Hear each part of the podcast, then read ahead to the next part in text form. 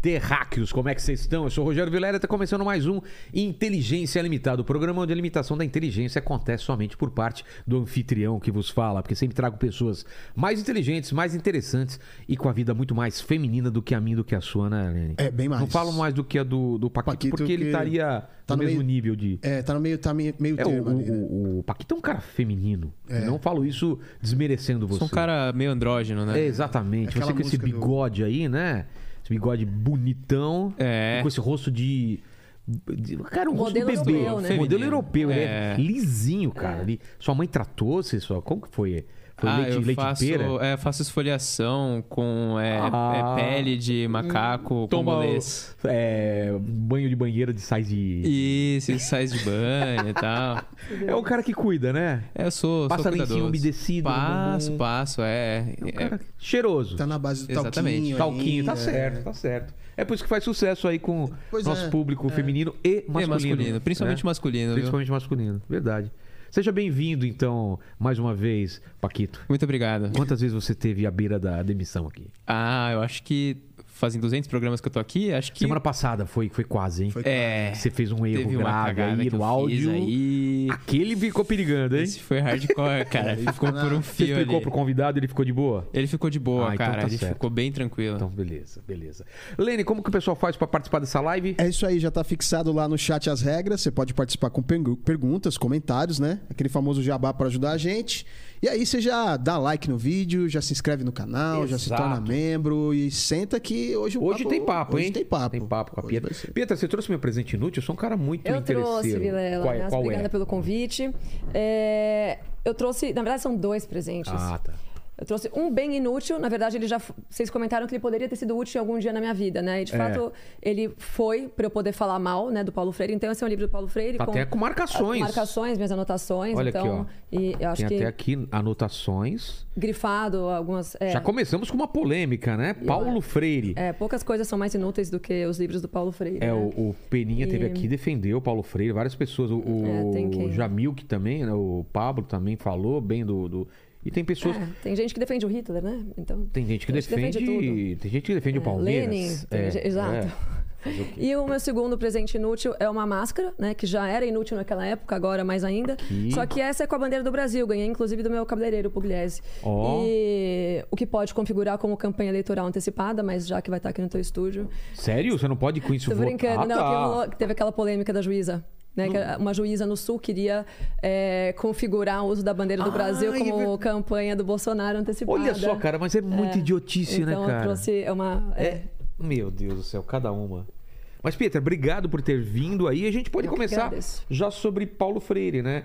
É, quem foi Paulo Freire e o quanto a nossa educação, para bem ou para mal, tá apoiada no, no, no que ele criou, no que ele imaginou? Como, como que é essa história? É, o, o Paulo Freire, ele, a princípio, né, no, no começo da, da carreira dele, ele era, um nordestino.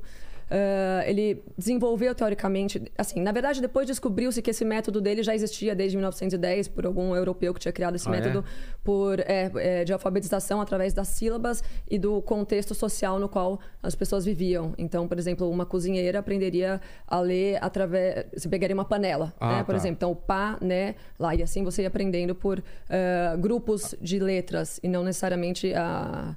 Como fala? Você não, você não, aprenderia o método tra- tradicional como a gente aprende hoje em dia nas escolas. Era o tipo o caminho Isso- suave que tinha? O vovô viu a uva, aquelas coisas?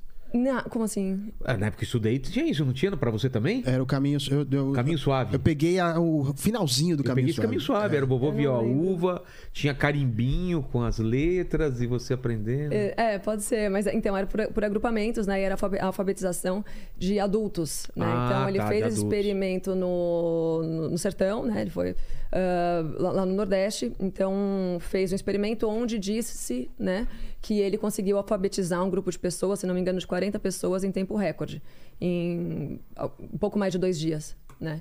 E, e assim ele né, ficou famoso, ele escreveu algumas teses, escreveu livros, né, a, pedagogia, a pedagogia do oprimido e tal. Só que o ponto principal dele não é nem. é, ele não ficou tão famoso assim pelo método, porque, como eu já falei, ele era uma. ele estava revisitando um método que já existia, mas não se falava. Mas ele ficou muito famoso por incutir a eh, a doutrinação progressista, né, comunista, dentro dos ensina- ensinamentos dele. Então, é, quando- se você dá uma olhada depois, até tem várias partes grifadas aí no livro que eu, que eu te dei, é, ele fala sobre. Ele parte de premissas completamente marxistas né, e. Acorda, Paquito. Livro, livro? Ah, perdão, perdão. de premissa- dormindo. Perdão, Ah, cara. bem, Tava tá repostando coisa no? Insta Você aqui, acabou cara. de falar de sobre demissão, ele... de É. demissão e o ele cara tá. fala, quer ver? Tô mostrando o livro e ele tá viajando, velho. Ele parte sempre da premissa de que o, o professor é o. Ele não pode ser um opressor e o, o aluno o oprimido. Tá. Então, ele, ele é contra a hierarquia. Ah, é? né? Tanto- é, em todas as esferas. Porque para o comunismo isso é importante. Né? Para o comunismo, o que que é importante? Que exista um líder, né? soviético, comunista que seja, e todo mundo esteja miseravelmente igual, abaixo. Exato. Então, o- ele parte dessa premissa de que não tem que existir essa hierarquia, né? Que to- todos estejam ali no mesmo patamar. Então, ele tem desde es- estratégias do tipo, ah, o professor não pode estar num palanque, né? ele não pode estar ensinando, ele tem que fazer parte do desenvolvimento da, da- é, é, ele tem que ajudar o aluno a desenvolver um pensamento crítico, só que na verdade é um pensamento crítico totalmente direcionado para essa premissa de luta de classes. Né? Então ele, ele fala muito, aqui nesse livro especificamente, ele fala muito dessa questão dos camponeses, é, do, do, desculpa, proletariado, e falando que eles têm que ser, como fala, eles têm que ser conscientizados pelos professores de que eles são oprimidos, e aí os professores mesmos têm que se colocar naquela, naquele mesmo patamar, então não existe mais, é, o, o professor não fica mais num palanque, ele acaba ficando, se formam aquelas Mesmo rodas, nível, é. mesmo nível rodas de debates. Então ele vai criando esse tipo de, é, de estratégias para que se desconstrua né, essa, essa hierarquia dentro de sala de aula. E isso depois o aluno leva para casa, né? Começa em sala de aula. É, ele também cria a premissa de forma muito sutil que os pais do aluno são inimigos dele. Então o aluno ele passa a não ver mais o professor como como né, uma pessoa que seja hierarquicamente superior a ele, é um amigo, É um né? igual. Hoje em dia, você- a gente pode relacionar com esses professores da USP, né? Que formam aquelas rodas do violão, depois vão puxar um baseado com os alunos, né? Professor legalzão. Então, é, é essa... E é- o pai como inimigo. e o pai como inimigo principal, e aí acaba se criando essa né, caterva, de- não só de estudantes, mas junto, junto com os professores também, de forma que todos eles se voltem contra os pais, né, e logo contra o sistema patriarcal opressor.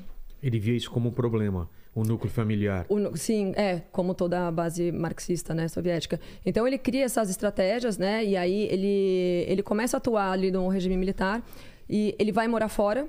Agora, eu não, eu não me lembro se ele foi...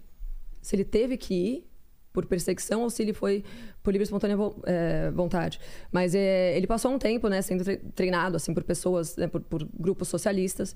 E aí ele volta mais forte ainda com essas estratégias muito mais muito melhor for- formuladas e ele começa a escrever livros e tal e enquanto no regime militar as pessoas estavam mais preocupadas com né, com a invasão comunista chinesa né, o progressismo a esquerda já estava preocupada em é, em criar essas artimanhas é, várias delas advindas do gramscismo né que é o que a gente fala marxismo cultural se é que dá para falar assim Escola É, de Frankfurt. Escola de, é, exato, escola de Frankfurt, mar- marxismo.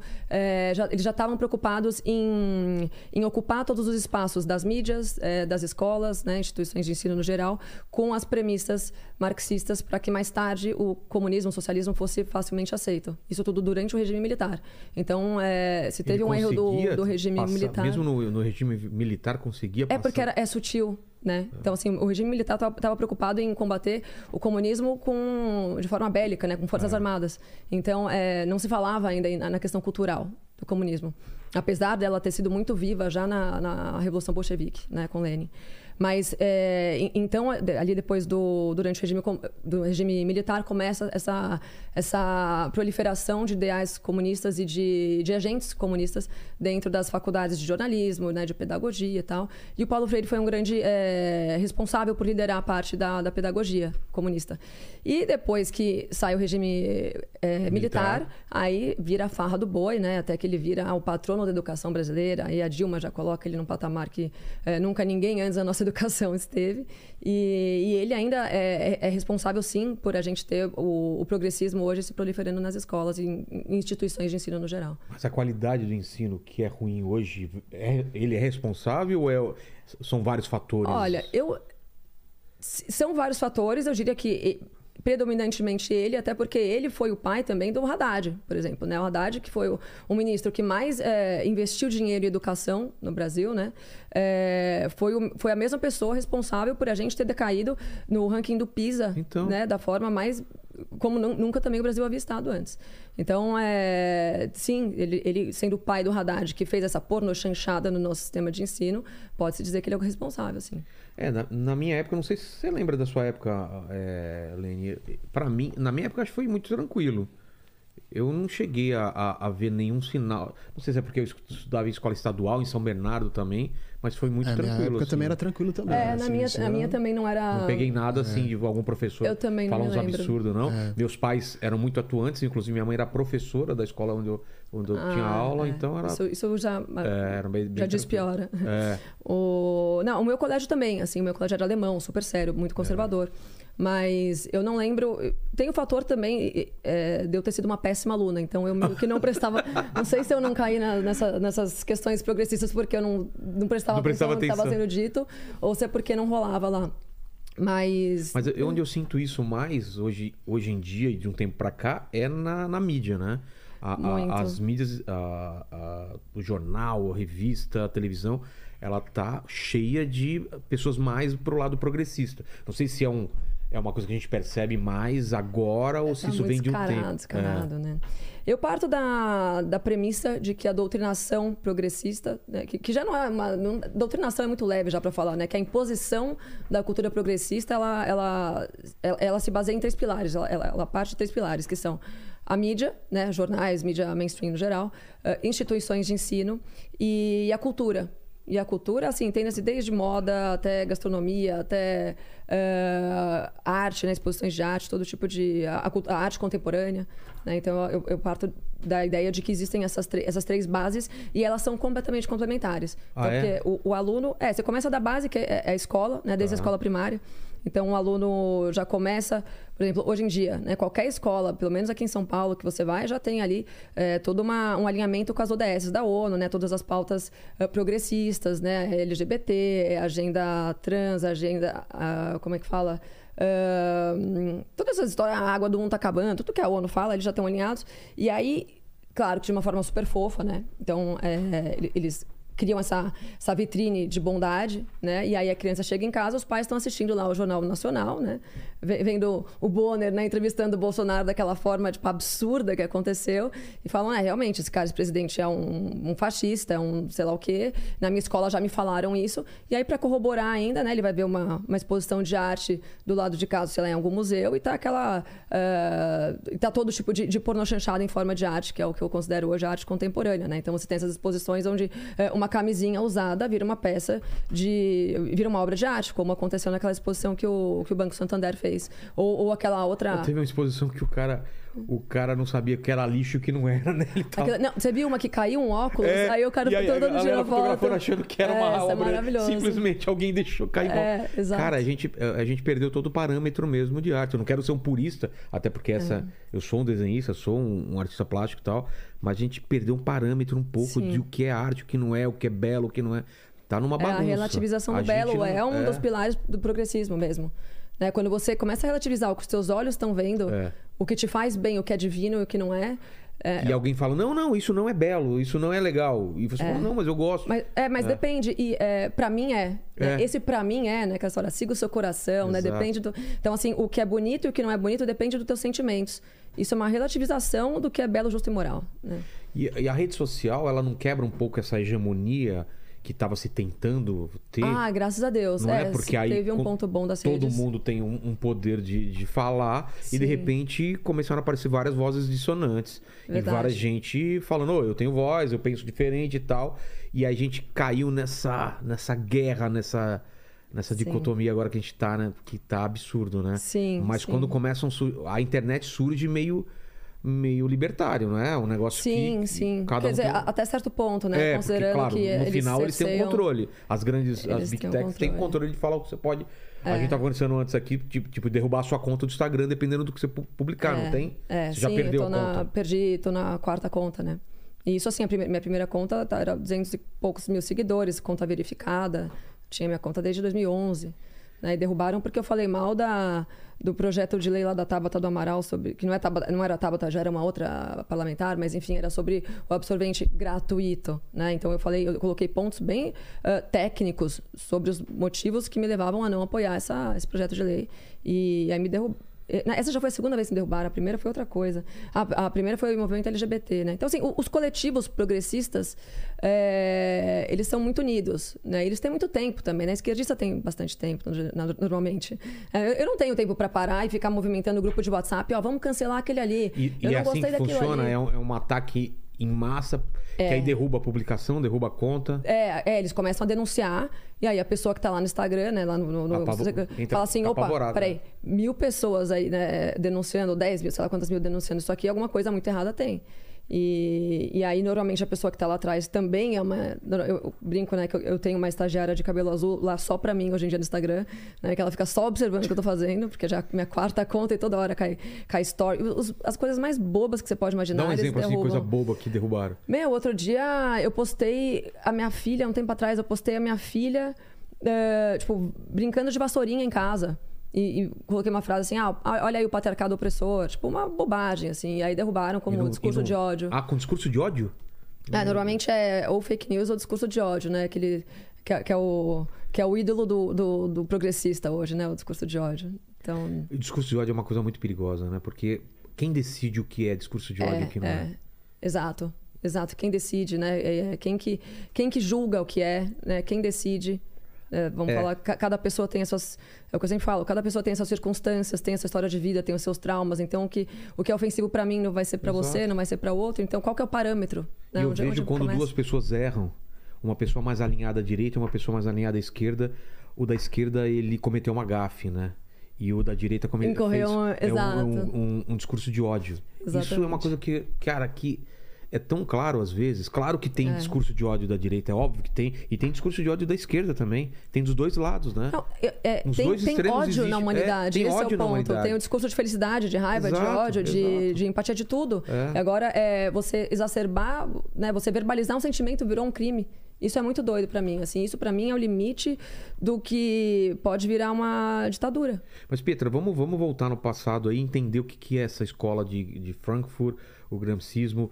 Como que é? Eles, eles, decidi, eles viram que a guerra estava perdida no, na instalação do, do socialismo o... como uma, uma guerra de classes, certo? Por causa sim, que, que sim. o povo a classe trabalhadora começou a consumir, gostar daquilo, de comprar uma geladeira, ter um carro e tal, e, e não ia entrar nessa briga mais. É isso? É, na, na, na verdade, assim, é, Marx, ele parte, acho que a, a, base mesmo marxista é a isenção da abolição da propriedade privada, né? Certo. Porque a propriedade. Ninguém é dono a, de nada. Ninguém é dono de nada, é tudo de, do Estado, né? De um, de um, é. de um líder é, totalitário.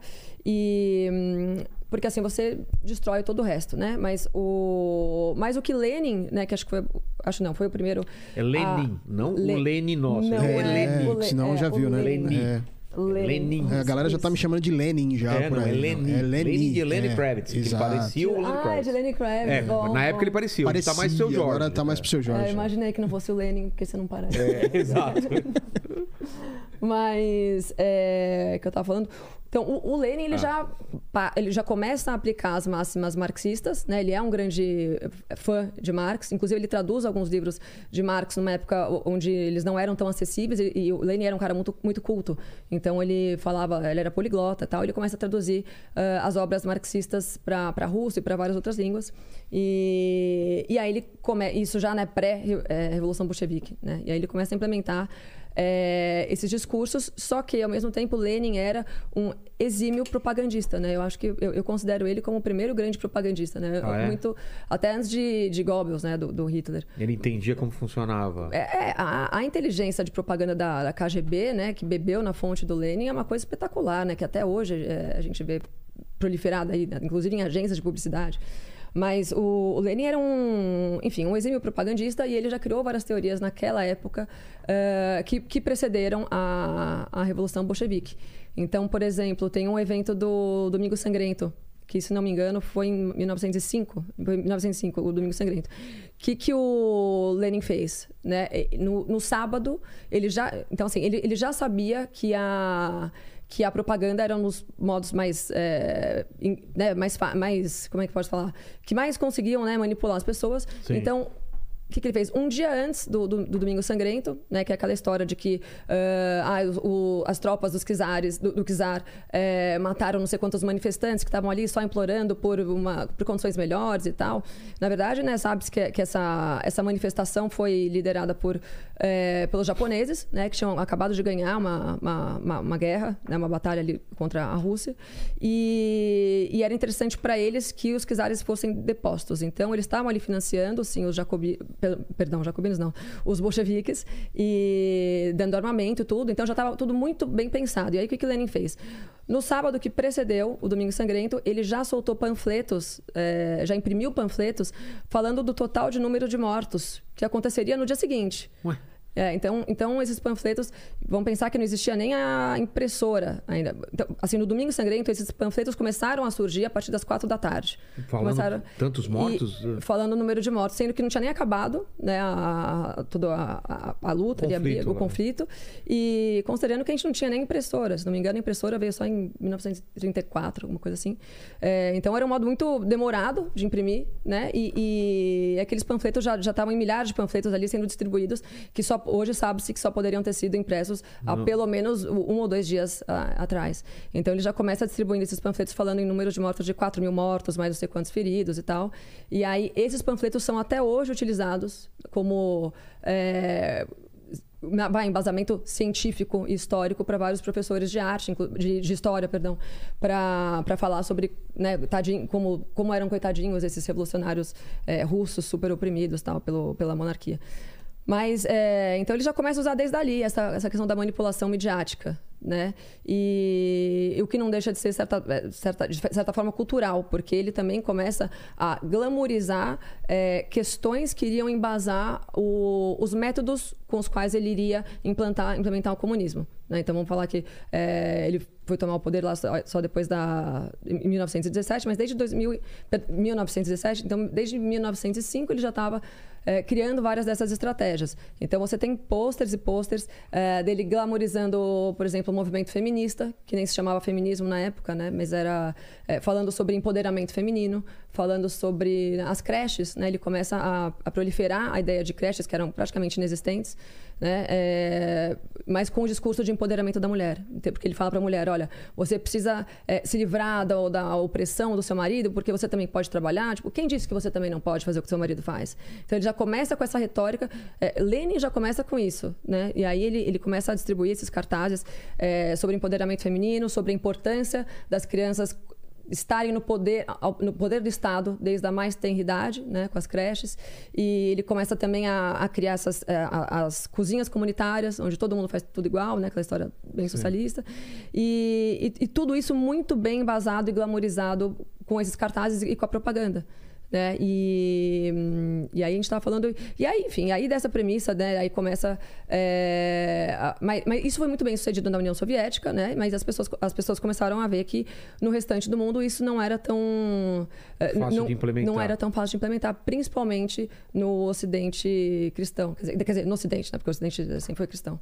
É, então eles começam a, a pensar em outras estratégias, né? E aí eles vão beber também na fonte lá da Revolução Francesa, né? Iluminismo, tirar Deus do centro da vida das pessoas. Eh, aí vem o racionalismo, o positivismo, tudo que é ismo, né? Da, dos, da Revolução Francesa.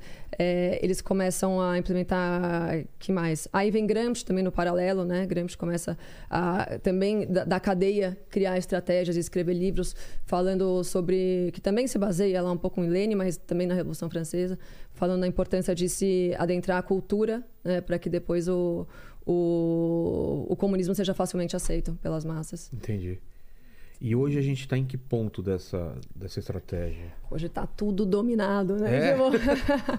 Hoje só é, a gente só não vive num regime totalitário é, porque a gente tem uma, uma cultura extremamente cristã, eu acho, no Brasil, assim, né, no Ocidente. O que não acontece com alguns países da América Latina. Argentina, É, por exemplo. Com a Argentina, por exemplo, né? Venezuela, nem se Venezuela. fala, Cuba, né? Poxa. É, mas eu, eu acho que a gente está. Eu acho que o que segura a gente hoje é a nossa fé cristã. A gente teve uma guinada à, à direita de um tempo para cá e parece que agora vai ter uma nova guinada à esquerda. Você não está sentindo isso, não? Que. O que, que você considera uma guinada à direita? Tipo, a pessoa se manifestando a, fa a não, favor não, da de, de- de, de governos, de, de governos de direita é, subirem ao poder. O Trump, o Bolsonaro aqui na Europa, e agora parece que tá voltando à esquerda. Você não você É, tem eu... um pouco a ver isso? Você acha? Não? É aquela história de que tudo é meio cíclico, É, né? exato. Ahn, po- Pode ser, mas eu acho que a gente já está tão avançado né, na, na- na doutrinação, na infiltração progressista, tá esquerdista, poder? que...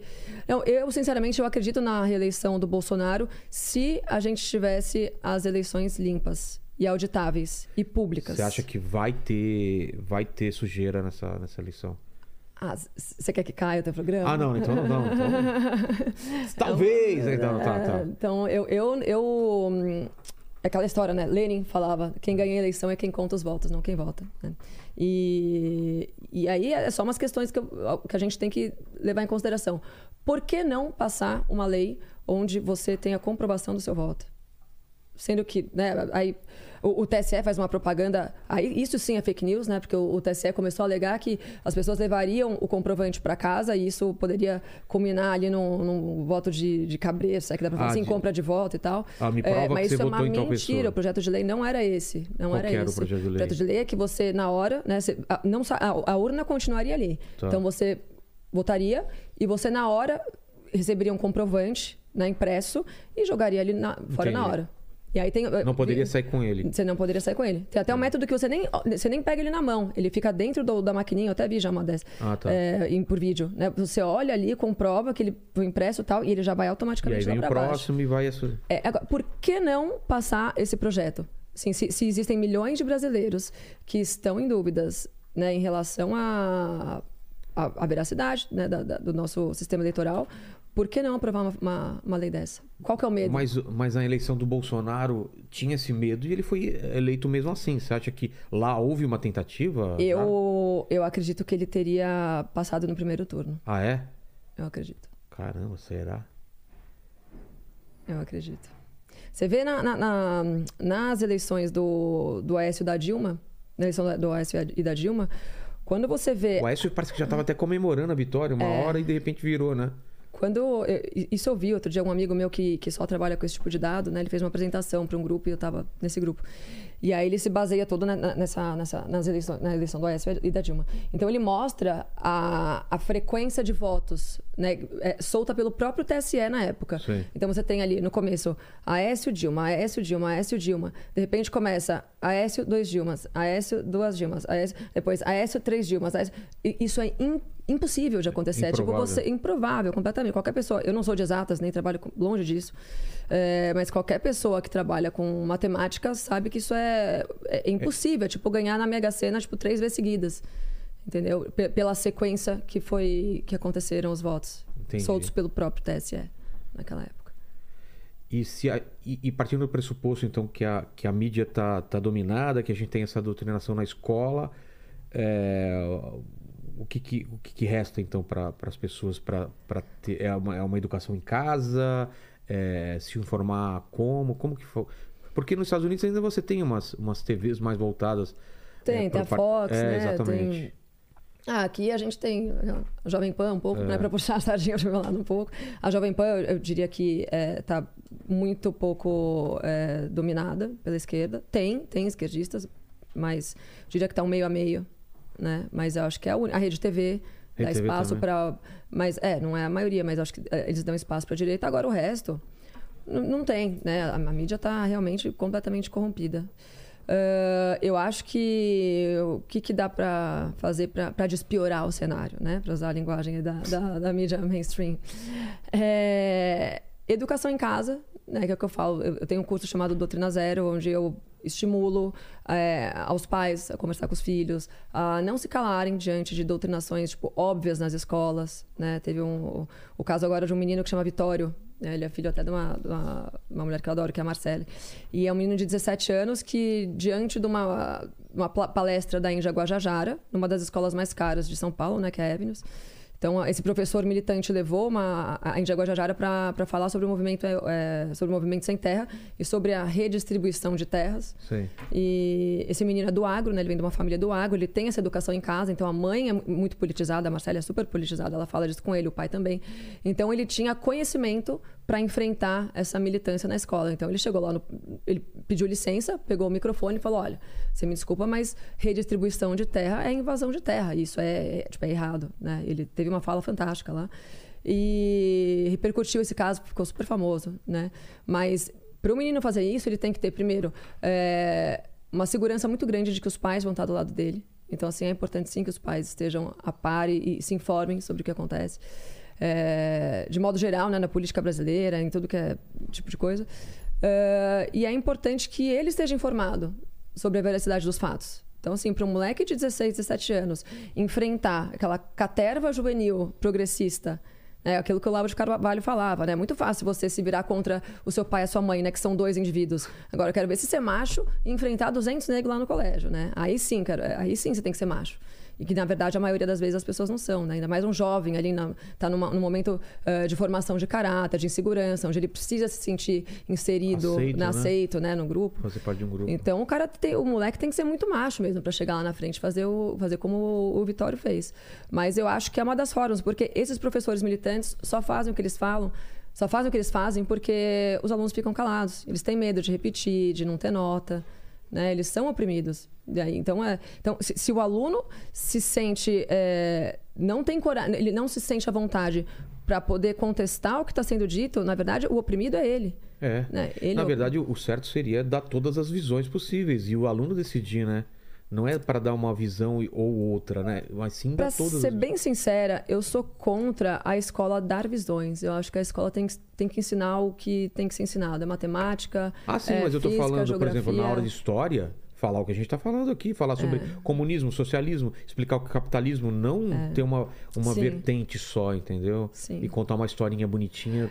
É, eu, eu, eu, de certa forma, eu sou um pouco contra talvez essa premissa porque você está falando aí que o comunismo pode ser bom e ele não pode, né? Quando não, você não, falando historicamente. A esquerda, onde é, ele não, aconteceu, é, como aconteceu. A, respeito da história, sim, você tem que é. contar o que aconteceu historicamente, exato, sim, exato. base em fatos. É. Agora, quando você começa a falar para o aluno, olha, o comunismo é, valoriza tais pautas e o capitalismo tais outras pautas. Então, você escolhe o que, que você acha que você tem que defender. Não, isso está errado. O comunismo é errado. É tipo você falar para um aluno que tudo bem ele ser nazista. É. A proporção é a mesma. Entendi. Você está colocando como. Porque se o nazismo também não pode ser ensinado, o comunismo também não pode ser ensinado. Entendi. Exatamente. Entendi. Que diga-se de passagem, o comunismo matou muito mais do que o nazismo. Não estou falando que o nazismo. Exato. O, ambos são é, é igualmente terríveis. maléficos é. E, e. Mas assim, né? É que a é diferença falar... é que o comunismo tem um discurso bonitinho, só isso, né? É, e são muito mais inteligentes, né? É, exatamente. E a princípio ele é para um, uma coisa boa, mas não é, né? Exatamente. É, ele tem essa carinha. É, ele é bem embalado. É, a igualdade para todos, é, né? De cara o nazismo já era escroto, é, a gente é superior. É, exatamente. E, e, o comunismo não. Exatamente. Olha, Aquela coisa da, da, soberba nacionalista, né? É, do, do, do, nazismo. Então é mais fácil. Sim, é, sim. Nesse ponto, sim. E, e essas questões de minorias que, que a gente tem visto cada vez mais. É, eu acho que tudo começa com uma proposta boa, né? Que é de igualdade, de proteger os mais fracos. E onde que é que ela, ela passa do ponto onde ela vira opressiva também, você acha? Ela vira opressiva Como a partir do ponto é, que é. ela é, não tolera que pessoas daquele grupo não aceitem as ideologias que estão sendo impostas. Exato por exemplo. Então você no tem. grupo de gays, um gay, um gay não pode levantar a mão e falar eu não concordo com Exato. isso, eu penso diferente. No grupo Exato. de mulheres, uma mulher como você, que por é, exemplo, eu não concordo com esse pacote do feminismo. Você tem os gays com Bolsonaro que, é o, sofrem. O que é um contrassenso, né? Porque, que é um contrassenso. porque todo mundo busca a liberdade. E isso, isso, é tolher a liberdade da pessoa escolher o que é melhor Agora, eu não sei, será que todo mundo busca liberdade? Porque a impressão que eu tenho é que cada dia mais as pessoas estão com esse complexo de, uh, de poodle do Xi Jinping, né? As pessoas elas querem alguém. Uma mão falando, forte. É. Isso dando que, né, aquela entendo. cabeça do comunista mesmo, né? Tipo assim, eles querem é, que o Estado resolva todos os problemas deles. Eles querem é, que o Estado fale para eles o que eles têm que fazer. Porque ninguém, ninguém quer é, arcar com a consequência dos próprios erros, né? É mais fácil o Estado errar. É mais fácil alguém errar ao te mandar fazer algo e depois você culpar aquela pessoa, né? Aquela transmissão de culpa. E você sair isento em É, o relação à não própria é culpado, é consequência. a sociedade que envolve ele que é culpado. É, exato. O estuprador não é culpado, é o machismo estrutural que é Exato, culpado. E aí fica exatamente. fácil, porque Exato. essas pessoas não têm mais culpa. Não e tem não, mais aquele culpa. indivíduo é E você, culpado. deixa de, e você deixa de dar importância para a menor minoria que tem, que é o indivíduo. É. Né? Você, você, você tá a- abstraindo, né? abrindo mão de- da tua identidade, de quem você é, para fazer parte de um coletivo que, obviamente, não vai dizer quem você é, porque nós somos diferentes, né? Exato, Todos somos exato. diferentes. É, por favor, ô, Lene, joga pra mim minha blusa aí. Tô com frio aqui, cara, por favor. Mas, mas isso acontece. é, você acha que, to- que todo mundo é que, que luta por isso e sabe dessas coisas é cinismo? Ou realmente tem gente que acredita realmente que tá lutando pela liberdade e tal? Que deve ter um pessoal que tá meio enganado, não tem? É, tem, tem, tem aquela história, né? Goebbels de acredita, né? novo, né? É. Você contando uma mentira, não sei quantas vezes, ela torna-se verdade. Agora, Porque a história é muito- bonita, não é bonita? Ah, É aqui- bonita. Quem que não quer? Poxa, racismo é uma coisa horrorosa. Horrorosa, Pelo amor de Deus. Temos que com escravidão. que- é. não sei o que, tá, tá, a tá. gente não quer mulher apanhando, a gente não É. quer ninguém apanhando, a gente não quer ninguém se ferrando na vida, né? O que eu não entendo é isso. Só te interrompendo, desculpa interromper. Imagina. A gente não quer ver mulher apanhando. Agora, depende da mulher. Aí tudo Exato. bem. Ah, não, mas essa mereceu porque ela é fascista, ela Perfeito. apoia não sei o quê. Peraí, a base não era a mulher não pode apanhar, a mulher não pode ser subjugada. É, é então eu não mesmo. entendo é, essas coisas. É, É, eu, eu eu defendo, né, eu, eu defendo o direito dos gays desde que este gay concorde com, com as pautas do movimento LGBT. Eu defendo essa mulher desde que ela seja feminista. Eu defendo o negro desde que ele esteja na comunidade ah, negra. Né? Você tem, a, tem uma outra menina, a Preta de Rodinhas, é o Instagram dela, menina ótima. Qual que é e história? ela. Não, e ela é uma, uma negra, muito inteligente, a menina, e que ela vai completamente. que luta contra o racismo, mas ela é completamente contra ah, cotas, ela, é ela é completamente contra as. todas essas pautas, né, tipo, vitimistas do, do movimento negro. E ela é discriminada, assim, por isso. Né, assim como todos é, os outros. é, o cara, quando é negro e é, é a favor, é contra essas pautas, vai ser chamado de capitão do mato. capitão do mato, Eu não tô nem falando se, se, é se eu sou a favor ou não, não tô colocando minha Sim. opinião. Eu tô, eu tô a favor é da pessoa poder expressar. Queria falar do teu caso. O que, que você passa sendo uma mulher que não vai nessa onda do feminismo? Se você pudesse dar o contexto pra gente, porque pra homem é mais complicado entender o que é o feminismo, como ele começa, se tem várias é, é, vertentes do feminismo ou é uma coisa só, como que, como que começa É, isso? que é- Vou fazer um apanhado Tá, geral do, do feminismo favor. pra gente é, né, depois falar sobre isso. O feminismo começa basicamente na, na Revolução Francesa, né, onde começam os, os maiores revolucionários, né, nos quais a gente, a gente baseia até hoje os- as premissas progressistas. Ahn, existem algumas mulheres, na verdade, existe alguma, uma, uma discordância entre tanto entre feministas quanto entre antifeministas sobre essa questão histórica de ah, onde surgiu o Ah, tá. feminismo. Porque eu tenho uma tendência a ser um pouco mais purista em relação a isso, então eu considero que o feminismo surgiu a partir do momento que ele foi chamado de feminismo, né? Que teria sido ali entre as sufragistas, né? No, no- em meados do século XIX. Mas é, já vi mulheres falando, estudiosas do movimento, que falam que é, mulheres que existiam feministas no século XII, XIII, e eu me recuso a acreditar nisso porque durante a nossa história inteira eh, nós tivemos tanto homens e mulheres eh, revolucionários ou que estavam, estavam insatisfeitos em relação ao que estava acontecendo no mundo. Então, se a gente for considerar que toda mulher revolucionária ou insatisfeita foi uma feminista, a gente está Tem que ir lá pra trás. tem que ir lá para trás e, e aí a gente vai deslegitimar Maria Mela- Maria Madalena, um, é. é, um, um movimento. Né? Então a gente tem que. O movimento ele é feito de uma cartilha, de expoentes, né? Senão ele não seria um movimento, não teria razão de existir. Ah, então, né, é, existiram as. O que, o que chamam de protofeministas, né? Tipo, proto do grego, né? Tipo, de- algo que precedeu. É, então, as protofeministas é, surgiram ali na Revolução Francesa.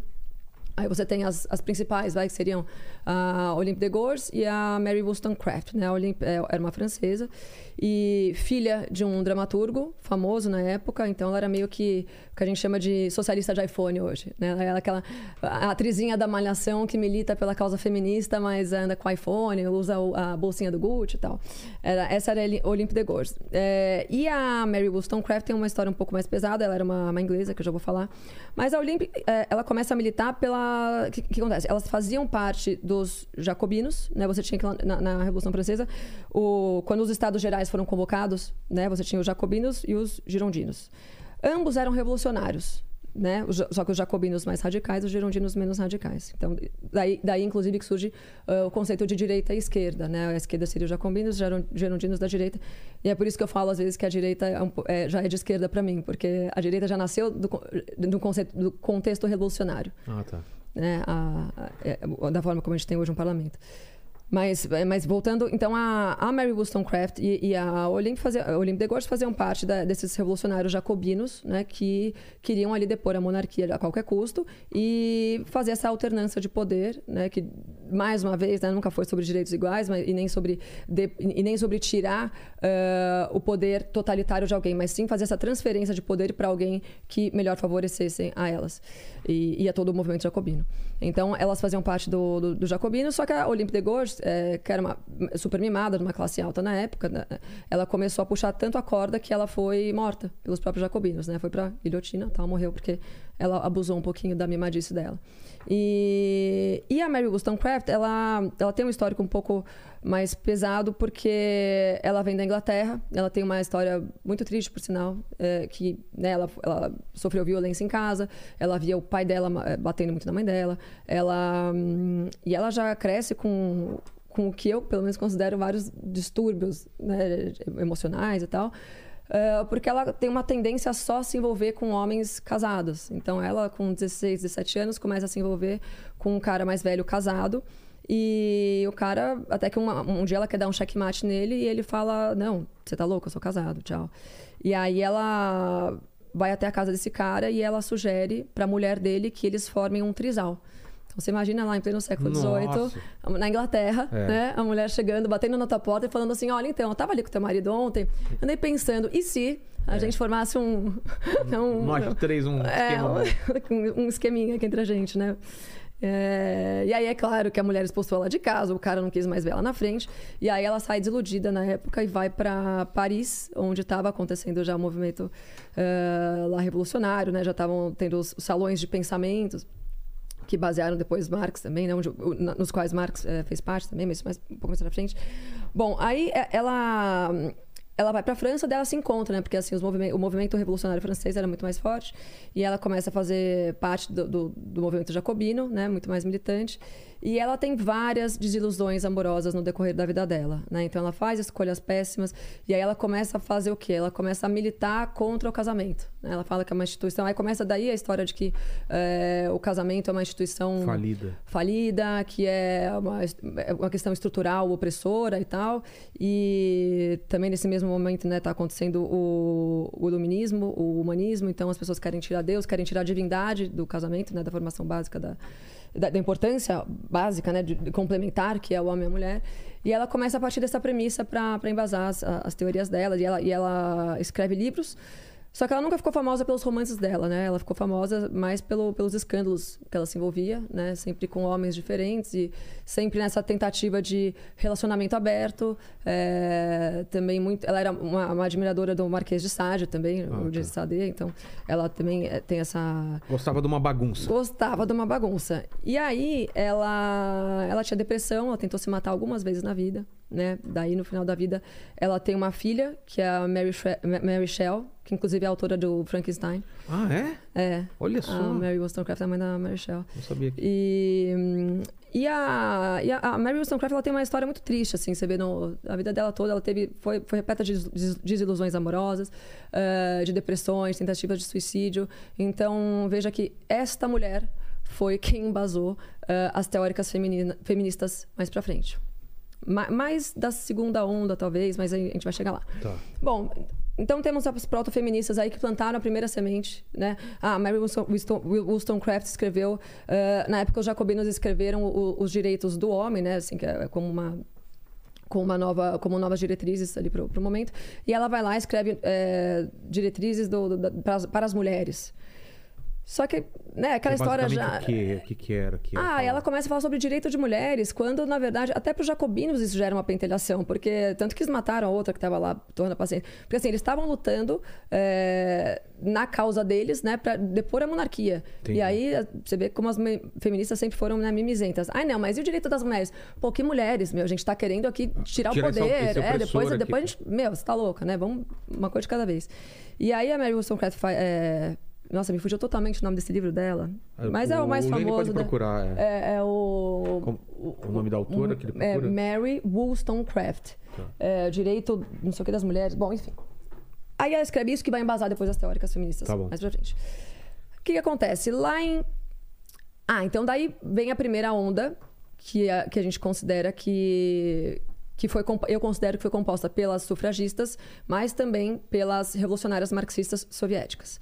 Então, é, foram movimentos distintos, mas é, né, que aconteceram paralelamente no mundo. Então você tinha lá em, em 1848, na verdade, foi quando se deu a primeira reunião, é, como fala, sufragista nos Estados Unidos, né, que ficou conhecida como reunião de Seneca Falls, que aconteceu em As Seneca mulheres Falls. queriam votar e não tinham É, direito na a verdade eram duas mulheres que faziam parte do grupo de um grupo abolicionista, mais uma vez, né, feministas mimizentas fazendo mimimice. Então essas mulheres faziam parte de um, de um grupo sério que discutia a abolição da escravidão, ou seja, uma coisa séria, né, a ser discutida. E elas começaram a falar assim: "Não, tá, mas e as mulheres?"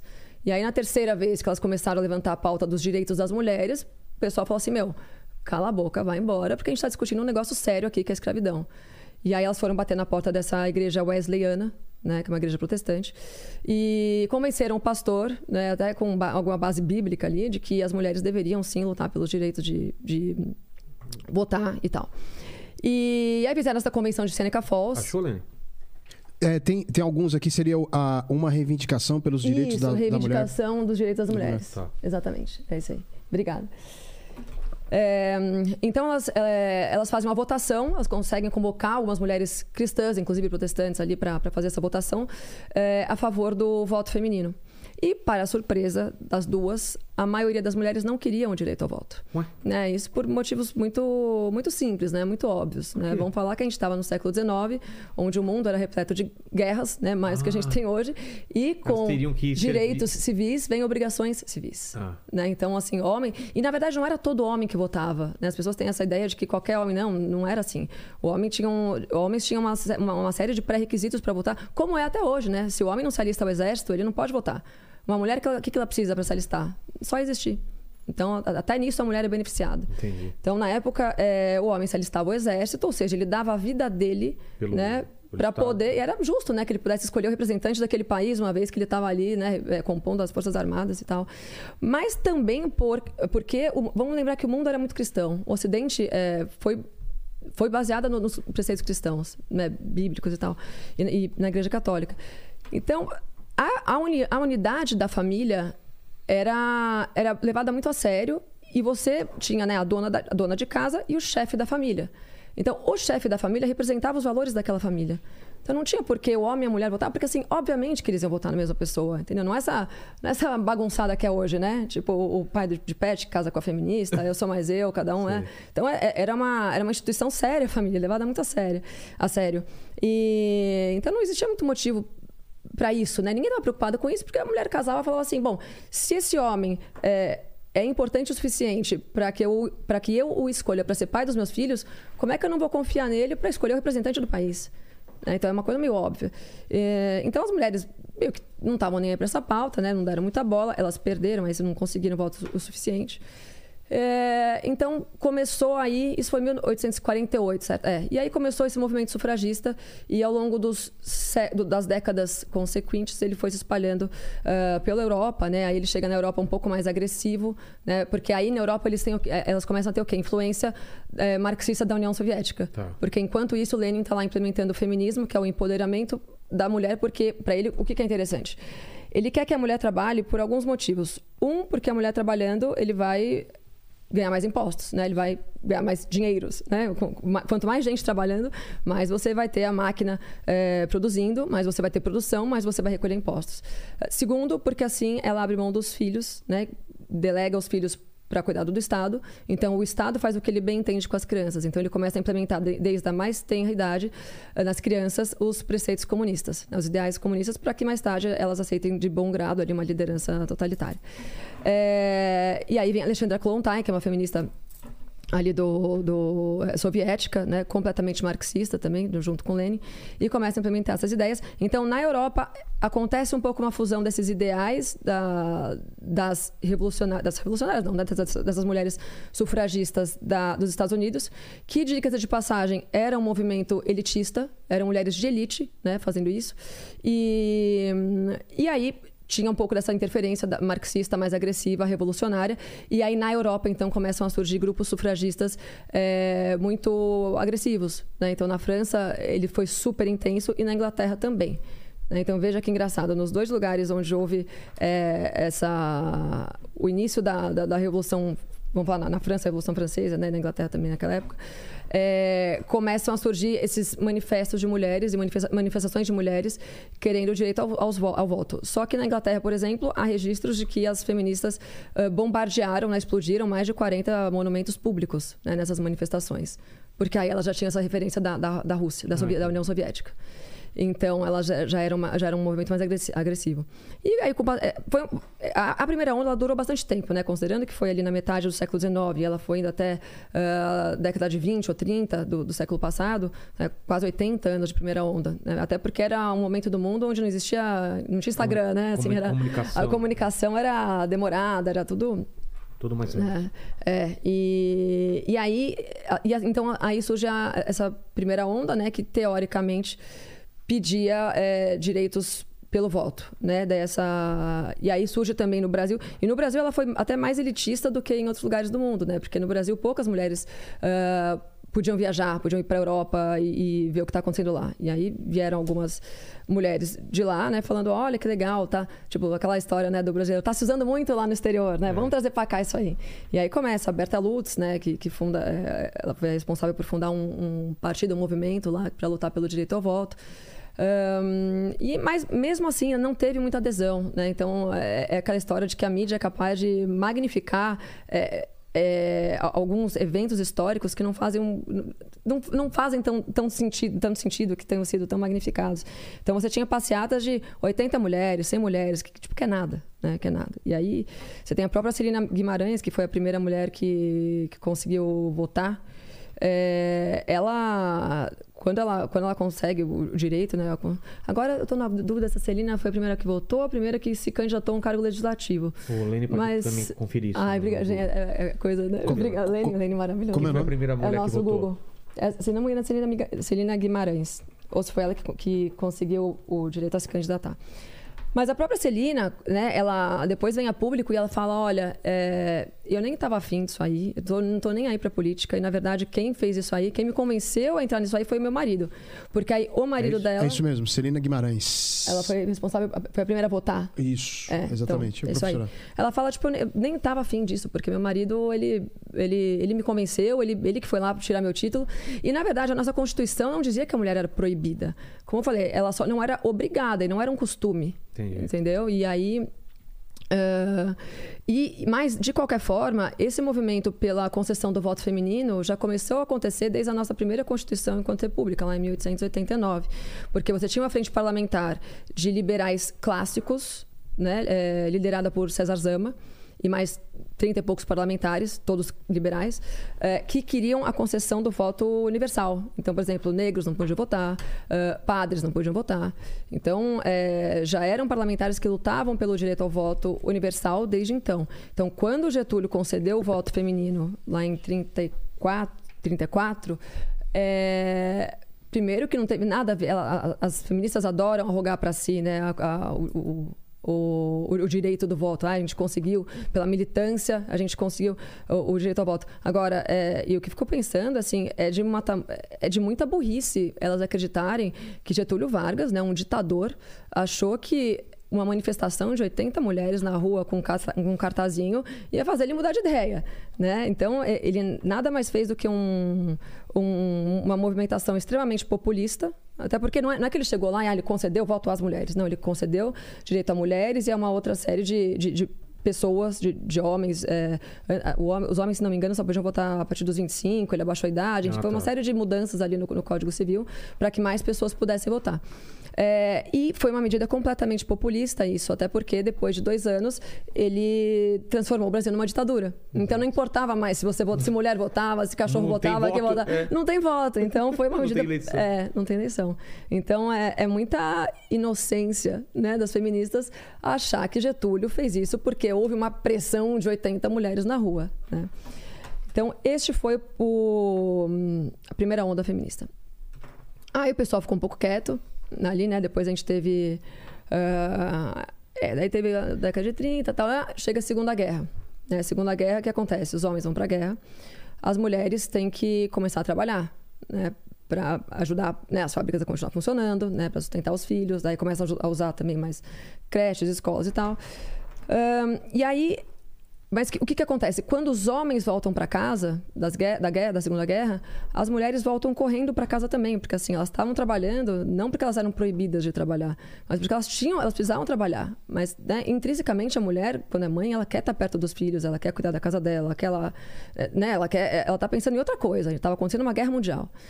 E, e aí, quando ela. Quando voltam os maridos, automaticamente a maioria delas quer voltar para casa também. Elas querem voltar a ser dona de casa.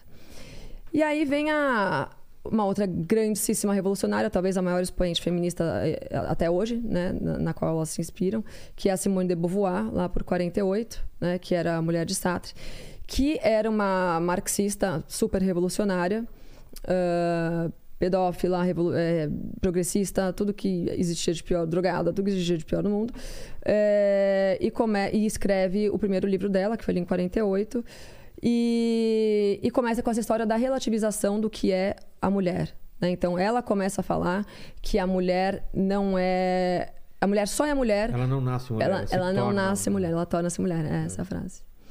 E, e aí depois dela, né, depois de uma década, depois de um pouco mais, começam a- outras feministas aí já americanas tal, começam a, a complementar todas as teorias da de Beauvoir. Né? E aí, até chegar ao ponto que elas falam que ninguém nasce homem ou mulher, que isso tudo é uma construção da sociedade. E aí, daí você já, já puxa a pauta é, Fluidez de LGBT, gênero, fluida, é, é. gênero fluido e, e tudo mais, isso já para década de 80, enfim. É, mas então, a segunda onda teve muito mais a ver com a questão da liberdade sexual. Né? Então, é, nessa primeira onda, elas queriam o direito ao Ao voto. É, na segunda, elas já tinham esse direito e, e, e assim, hoje você ouve todo tipo de narrativa, né? Do tipo, ah, elas não podiam trabalhar, elas não podiam... Elas sempre puderam tudo, ninguém nunca proibiu, né? Ah, as mulheres não podiam... Não, assim, é, o eram costumes, né? As feministas esquecem de olhar o contexto histórico no qual a gente vivia, né? Os contextos socioeconômicos e todo o resto. Então, é- essa segunda onda teve muito a ver com, o- com a liberdade sexual, né, levantada pela Simone de Beauvoir, lembrando que ela era casada com Jean-Paul Sartre, que era ah, um... Era um casal cirandeiro por natureza, né? Como a gente fala. Eles faziam, eles faziam uma famosa... Eram da baguncinha, é. Sim. E eles tinham é, relacionamento com várias alunas, eles eram professores universitários, né?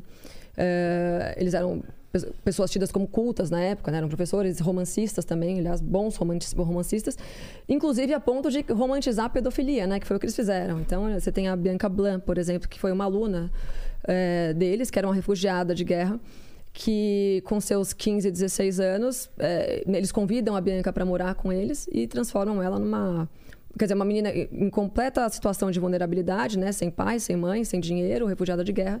Eles falam: "Não, vem morar com a gente que a gente te ajuda". E aí eles formam um, tipo um trisal com ela. E, e aí a Simone de Beauvoir escreve um livro que chama Memórias de uma moça bem comportada. Para relatar esse lindo romance que ela tem com a menina que estava inteira ferrada da vida, Putz. né? E que estava vivendo essa história com eles. Tanto que depois, né, mais tarde, ali lá pela década de 90, Menina a pobre. Bianca Blanc. Ucraniana. É, é... Qualquer sabia, semelhança. que, sabia que ia chegar nessa Sabia, piada. sabia, sabia. sabia. sabia. Eu tava esperando já. Elas são fáceis porque são pobres. Exato. Ela se aproveitou porque era ucraniana e pobre. Você vê que. Você vê onde foi chegar. Mas era isso mesmo, ela era pobre, não tinha a quem recorrer. É, e, e, a pegaram- maioria das alunas que eles faziam isso, tem, tem a Olga também, tem mais uma outra que eu esqueci o nome, mas que, que são as três que a gente tem registros Tá. é, que, que rolou disso aí, mas com certeza tiveram E mais. novinhas né? assim, tipo. Novinhas, algumas de 14, mais de 15. E aí a Bianca Blanc escreve, mais tarde, né, já quando era uma senhora, lá na, na década de 80 ou 90, ela escreve um livro chamado Memórias de uma Moça Mal Comportada, em resposta ao romance que a Simone de Beauvoir havia escrito, é? contando a verdade dos fatos. E né? a verdade era. E a verdade é que ela foi completamente corrompida, né? Ela foi... Isso sim era uma mulher vulnerável, Exato. né? E, hum, e a Simone e o Sato fizeram isso em relação a, a outras mulheres, mas... E, ah, eles também fizeram... Eles tinham um grupo que apoiava o que eles chamavam lindamente de isenção da idade... Como é que fala? Da, da, da idade... Da minoridade... De idade, como é que fala? Da, da idade, é, Mínima. a idade mínima para se ter atos sexuais. Vulgo pedofilia, né? É, tipo assim, como chama isso? É... isenção da idade mínima para ter relações. Sei. Mas, é, Eles queriam baixar? ele- eles queriam isentar, Abolir. abolir, queriam abolir. Que podia, né? podia então eles tinham criança, basicamente. eles Meu tinham um Deus. grupo de, de filósofos da época, né, e, e escritores, pessoal da, da elite intelectual ali de Paris, eh, que assinou uma carta para o jornal Le Monde eh, a favor da isenção da minoridade para cometer qualquer, qualquer, qualquer ato sexual, Eh, mas também eles estavam ali militando pela soltura de dois homens que tinham tido relações sexuais com meninas de 11 e 13 anos, Meu se não me Deus, engano. que E eles queriam que esses caras fossem soltos, porque eles achavam que isso não deveria ser um crime. Então é, então é muito engraçado quando as feministas começam a militar pela, né, por, certos, por certas pautas, considerando que é a maior Sem saber expoente disso deles. ou sabendo disso? Elas relativizam, elas falam, ah, naquela época era normal. Eu já vi todo tipo de coisa, né? Tá. E hum, isso foi a segunda onda. Aí né, tem uma série de fatores também. Você tem, ao mesmo tempo que isso está acontecendo, você tem a, KGB, né, Guerra Fria, ah, implementando todo tipo de ideologia também para que fosse destruída ali a família, para que o comunismo fosse implementado também no Ocidente. É, a- a- esse, esse assunto eu gosto, assim, ele, ele vai longe se a gente deixar, mas vamos focar no feminismo. Então, Qual, qual é, assunto você está falando? De... é, do ah, as ações da, da Guerra Fria da, Ah, da tá, KGB, tá. né, de, de infiltração de agentes da, da KGB no, no Ocidente para que né, de forma gramscista para que o, o comunismo fosse Isso Tem aceito. documentado esse, tudo esse tipo de Tem, tem alguns livros. Tem um É livro que mesmo? chama KGB, tem um livro que chama Desinformação, tem um livro, Nossa, tem um livro né? da CIA, é, inclusive esse da KGB é interessantíssimo, assim, tem até relatos assim da quantidade de maconha, por exemplo, e ópio que eles mandavam para os Estados Unidos pra, na, na época hippie, né? Ali o pessoal Woodstock, porque o que, que é mais fácil, né? Para enfraquecer, é, enfraquecer, é. né? Mentalmente, fisicamente. Então eram estratégias eh, soviéticas, né? E aí eles fazem isso em relação às feministas também. Eles enviam mulheres soviéticas para os Estados Unidos para se infiltrar nas mídias, para começar a escrever artigos a favor do empoderamento, todo esse tipo de pa- pornochanchada que a gente conhece. E aí começa. E aí, para mim, né? O, o- ah, ao mesmo tempo, a gente tem também a- o nascimento da Planned Parenthood, né? Que é a maior clínica de aborto hoje, né? A rede de clínicas de aborto hoje que a gente tem.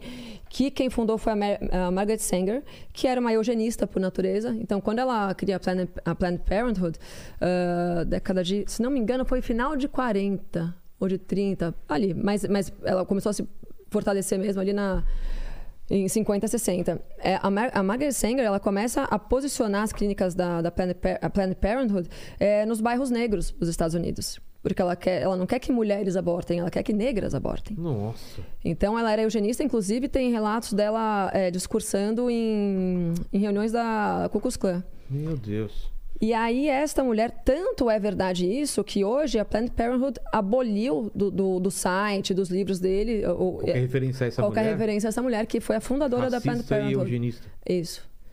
E aí, então, você- e aí, paralelo a isso, você tem também a invenção, a invenção da pílula anticoncepcional, que endossada também pela Mar- Margaret Sanger.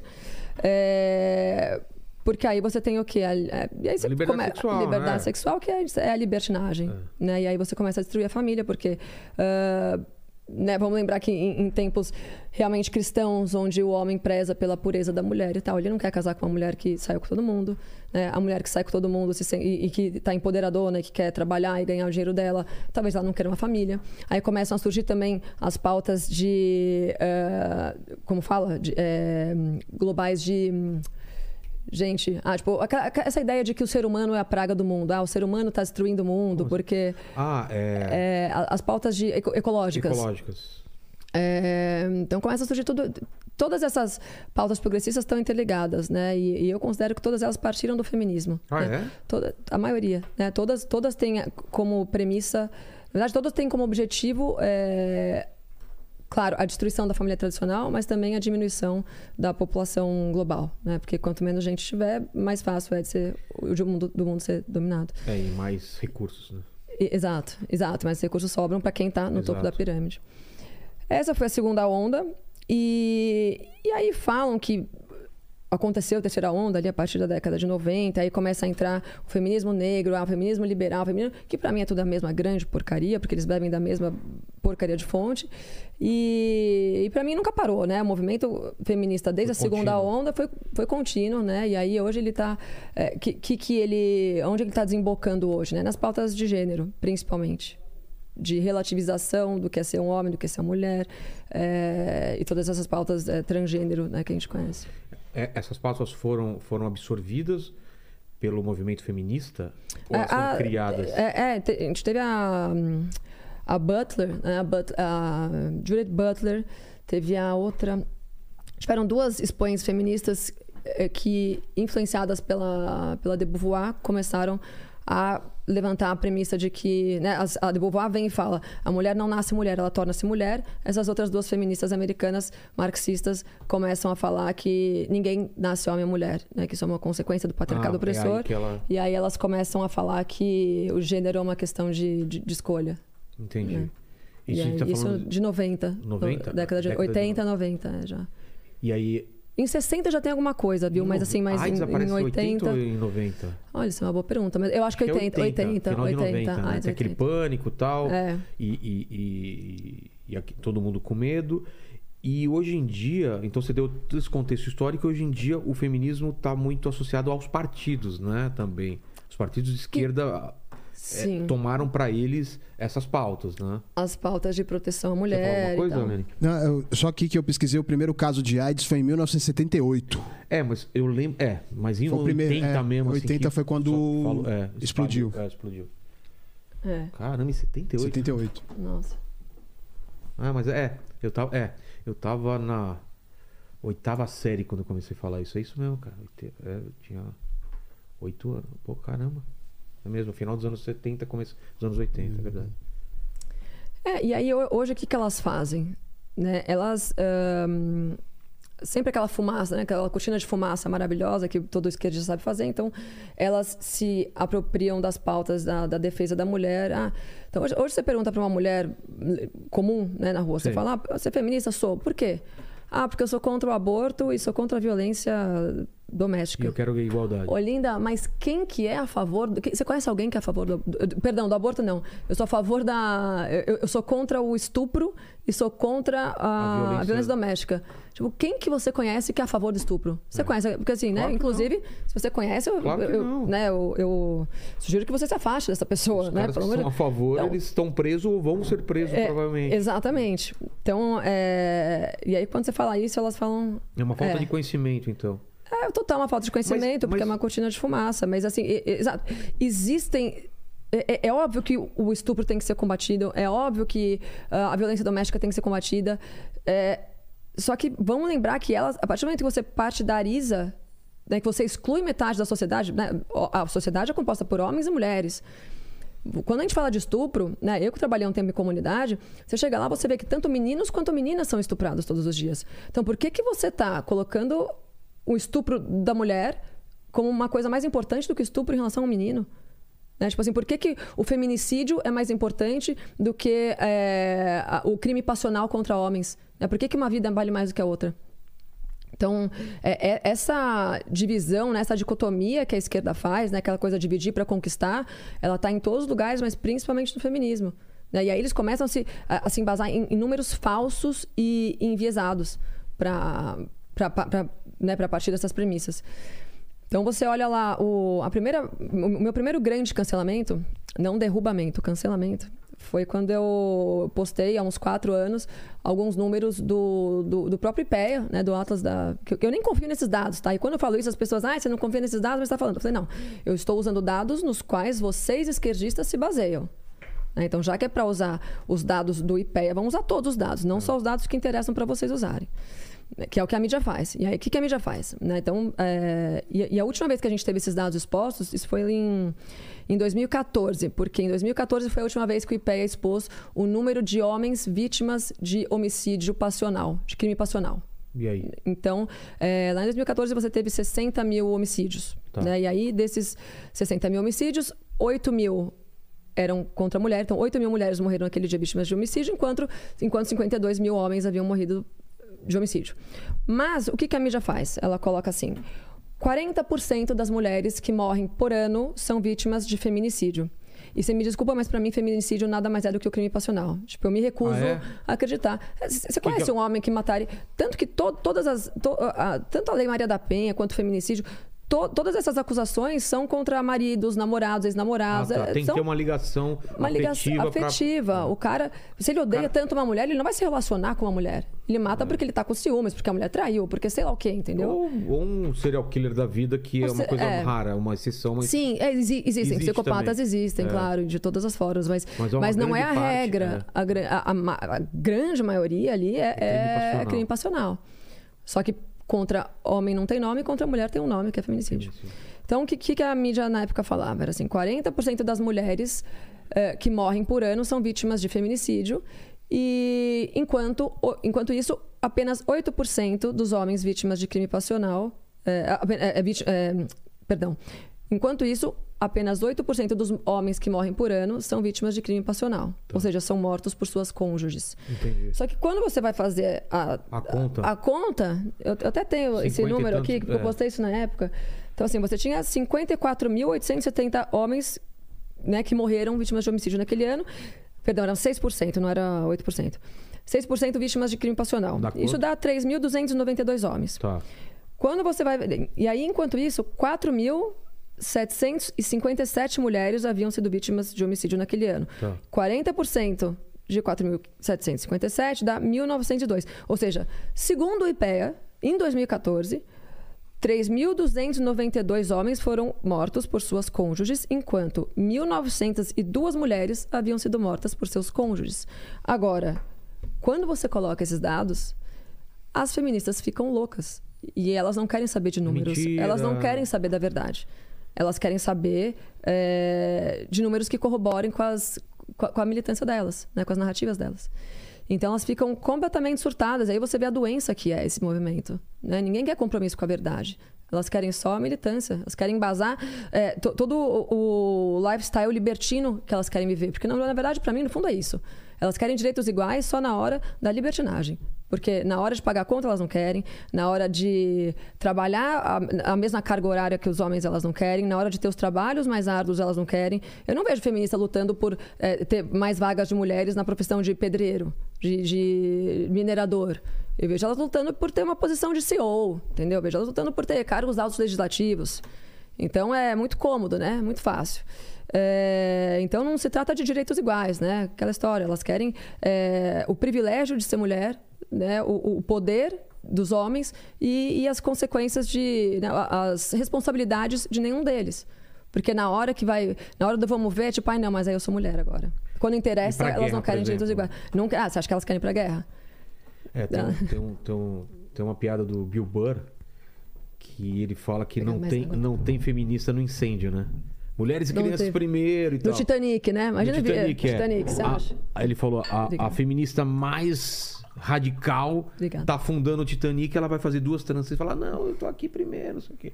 Falou que se é a, a igualdade, é igualdade pra tudo, então. Exatamente. Também no no- na coisa boa e na coisa ruim. Elas vêm falar, ai, não, mas é. Aí elas mudam de discurso. Elas vão, elas vão, elas vão pivoteando, Qual- qual né? que é qual que é a- elas vêm falando, não, a é- resposta pra isso. elas falam assim, não, mas é questão de equidade, porque as mulheres já são desprivilegiadas pelo sistema patriarcal opressor, porque a gente já tem que parir, a gente já tem a menstruação, que é um horror todos os meses. Não, assim, na boa. Tipo, elas falam, a gente já é muito oprimida durante toda a nossa vida, então a gente tem que ter, sim, alguma, alguns privilégios. E na verdade é uma grande, é uma grande de uma retórica porcaria, né? E falaciosa, porque eu, eu não vejo. Poxa, eu sou mulher, eu tenho 36 anos. Eu, eu não lembro de eu ter sido des- desfavorecida em algum momento da minha vida por eu ser mulher. Muito pelo contrário, eu só me dei bem sendo mulher. Eu, eu atuei em quatro, cinco eh, profissões diferentes, onde nunca houve essa disparidade salarial que elas falam. Inclusive, esse é um outro assunto que é uma, uma grande de uma Ah, falácia. é? Como que é? Eu O- sempre ouvi isso também, que, É, que não. as mulheres ganham é, menos proporcionalmente do que o homem na mesma posição, no mesmo lugar. É, verdade isso? Então, se fosse verdade, por que, que as empresas que visam o lucro, né, as empresas Não capitalistas, não contratam só mulheres? Se vai custar menos para elas, se elas vão ter mais lucro. Não seria mais fácil? Ou será que o machismo é maior do que o interesse do capitalista de ganhar dinheiro? Isso é uma completa loucu- loucura. A mulher que fala isso não tem noção. Mas mesmo assim, é, tem um economista americano chamado Thomas Sowell.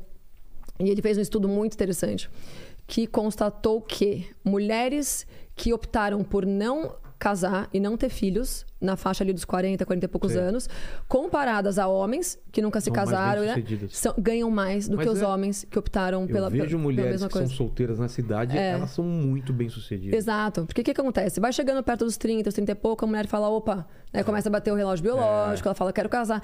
E aí é natural que ela opte por criar, o, o- né, tá mais próxima da- da- do- dos filhos dela. Então, o que, que vai acontecer? Ela vai acabar escolhendo profissões que demandam mais esforço físico também, é, Menos que tem uma menos esforço, esforço- físico, que tem uma carga horária reduzida, ou que ela possa ser maleável, ela- maleável. Exato, para ela poder estar perto dos filhos. E não estamos falando só ali do- dos quatro, seis meses de licença maternidade. Estamos falando de toda uma Claro. primeira infância da criança, que a mulher, intrinsecamente, né, biologicamente, por mais que as feministas relativizem isso, mas que é sim importante que a mãe esteja lá. Poxa, né? sério. E e- então elas, elas optam por largar os, largar os empregos e depois, claro, você passa cinco, seis anos longe do emprego, você vai voltar. É óbvio que você não vai estar no mesmo patamar do que o homem que passou lá esse tempo todo trabalhando, né? Que foi adquirindo conhecimento, que foi fazendo curso, que foi.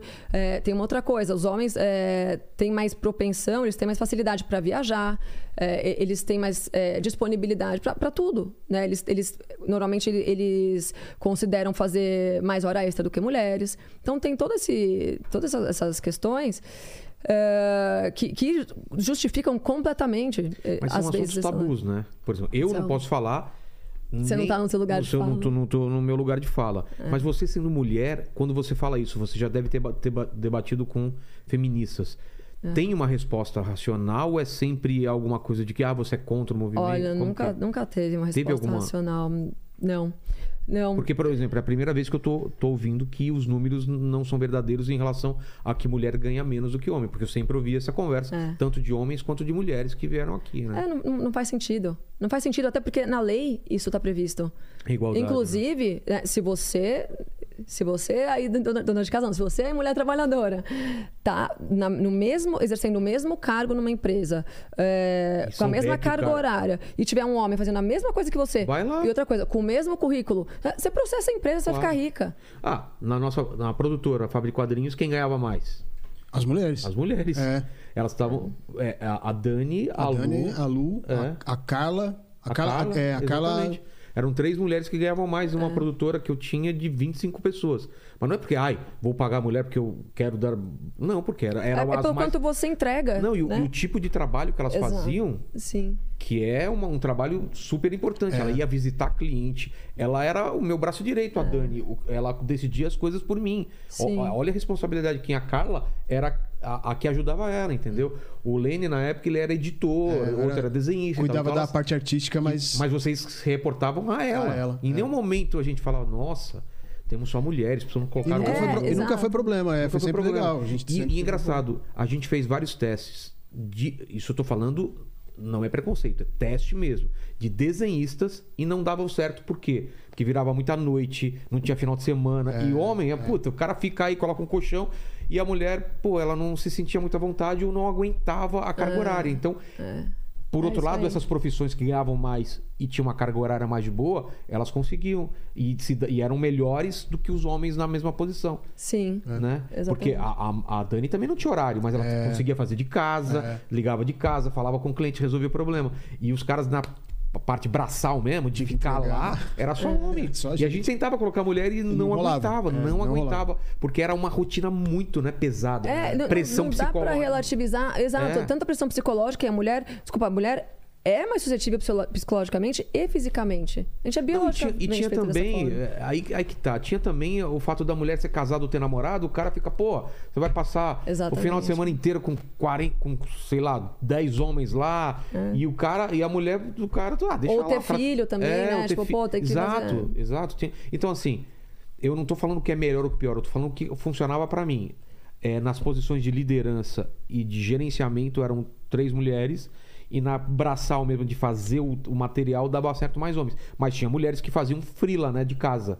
Elas em casa é. coloriam, desenhavam e aí funcionava. Então, assim, para cada assunto é uma, é uma, é uma solução Exatamente. diferente. Isso é a, a experiência que eu tive lá. Aqui com a gente temos duas meninas que fazem corte, né? Exatamente. Que trabalham de casa. Trabalham de casa. É. E, e também não tem horário, também trabalha que nem Trabalham doido. que nem- né? que nem É, nós. que nem nós. né? Igual, não tem. Igualzinho. Ah, é mulher, não, trabalha que nem a gente.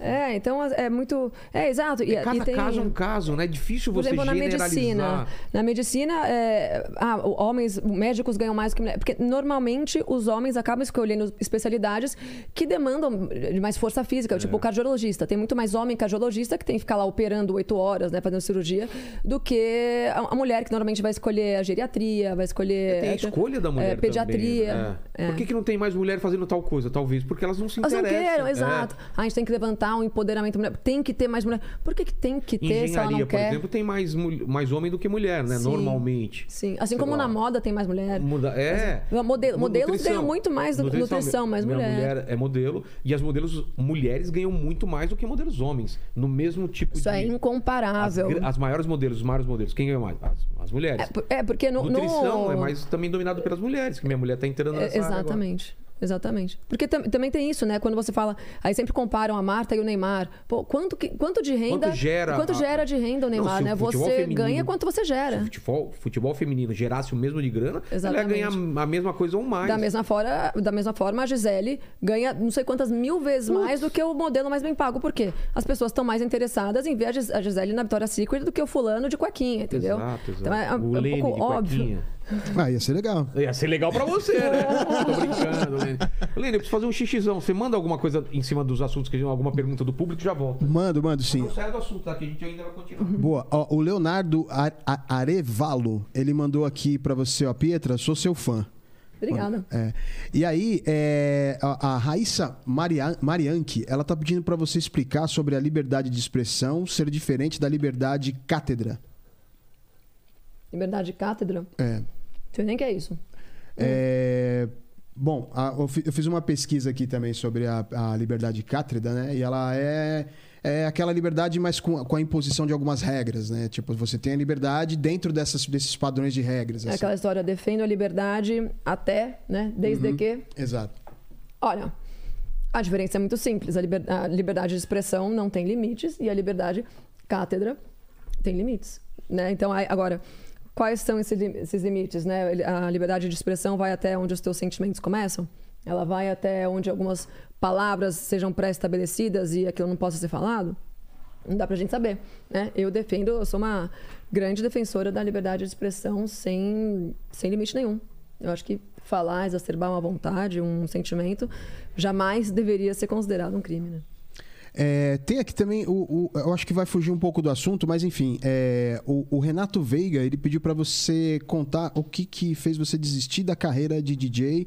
E aí, é, como a gente tinha conversado antes, né? Mas era uma carreira ou, ou era, era É, hobby? eu- Começou. A pergunta era só essa? É, ele pergunta só da carreira de DJ, mas você tem outras coisas que você fez também, né? E aí. o- Sim, sim. Eu trabalhava com moda, né? Eu sou formada em moda, trabalhei como estilista por vários anos, trabalhei no, no Grupo Ares, trabalhei com a Lo Roche, enfim. Mas eu sempre gostei de música. É, tá, a gente tava até falando antes, né? Ele É, também ele é era DJ DJ. também, é, eu então, lembro. Discoteca é muito ele tempo. era uma geração acima da minha, mas eu. Velho. A gente frequentou Mais velho. Love era Suzy em Transe. Não, mas, mas, mas ele era do É. under total, tá? Que nem Total. era É. underground, que Eu eu, vim amava. da Saía segunda com um monte de disco de braço. Cheguei a sair com, a- com a- carregando a- o, o carrinho mala. assim, cheio de, cheio de vinil dentro. Nossa. Porque na Ele época. era do Suzy em é. Transe, que era um buraco ali no É. viaduto do chá, assim, que Depois ajudou um pouco que quando veio o CD a gente já colocava em pasta, né? É, Mas. é, é só o CDzinho. É, só o CDzinho, essas já, já capinhas, cheguei é. no CD. Mas eu, gostava de música e meu primeiro namorado, inclusive, foi DJ. é, ele era, foi, né? Ele é, é até hoje. Mas eu sempre gostei de música e tal. Ia em rave quando era nova. É, ia nesses festivais, nesses, nesses lugares aí, não para moças muito bem comportadas. Mas, e aí eu comecei a tocar. DJ tem to- todo DJ tem a mesma história, né? Comecei a trocar pros amigos, aí começaram a chamar, vai indo a coisa. E aí, aí chegou uma hora que eu comecei a cobrar, e aí eu comecei a, a ganhar mais com isso do que com moda. E aí Ah, eu é? falei, ah, vou fazer isso. E foi uma época bem legal, assim, eu ganhava bem fazendo isso. Foi uma época, assim, próspera, assim, que dá pra falar assim. Eu tocava, eu levei isso a sério. Aí tinha minha manager lá, tipo, toquei Oh. durante quase quatro anos, viajava o Brasil inteiro, fazia toda, todo itinerário ali de, de, de festa, de festival tal no Brasil, eu fazia. É, o que me fez parar? Ah, o juízo, né? O juí... Vergonha na cara, juízo. Virar, brincadeira. virar muita noite, né? Ficava virando noite. Ah, minha isso vida era uma vida à parte, né? A vida da Quando- noite quando é. o pessoal tava indo, indo trabalhar, você tava indo dormir. É, meu trabalho começava quinta e eu parava domingo, né? Assim, durante a semana eu produzia, tinha alguma coisa de produção, de música e tal. É, então eu ia pro estúdio, não sei o quê. Mas aí eu. Mas eu já, aí eu já tava com 30 anos, 31. E aí eu, eu, eu- sempre quis ser mãe, assim, né? E aí eu lembro que eu, eu tinha um noivo na época, uns 4 anos, que também era DJ. E ele não queria ser pai de jeito nenhum. E, e realmente, seria uma loucura eu ter engravidado no contexto que a gente vivia na época, né?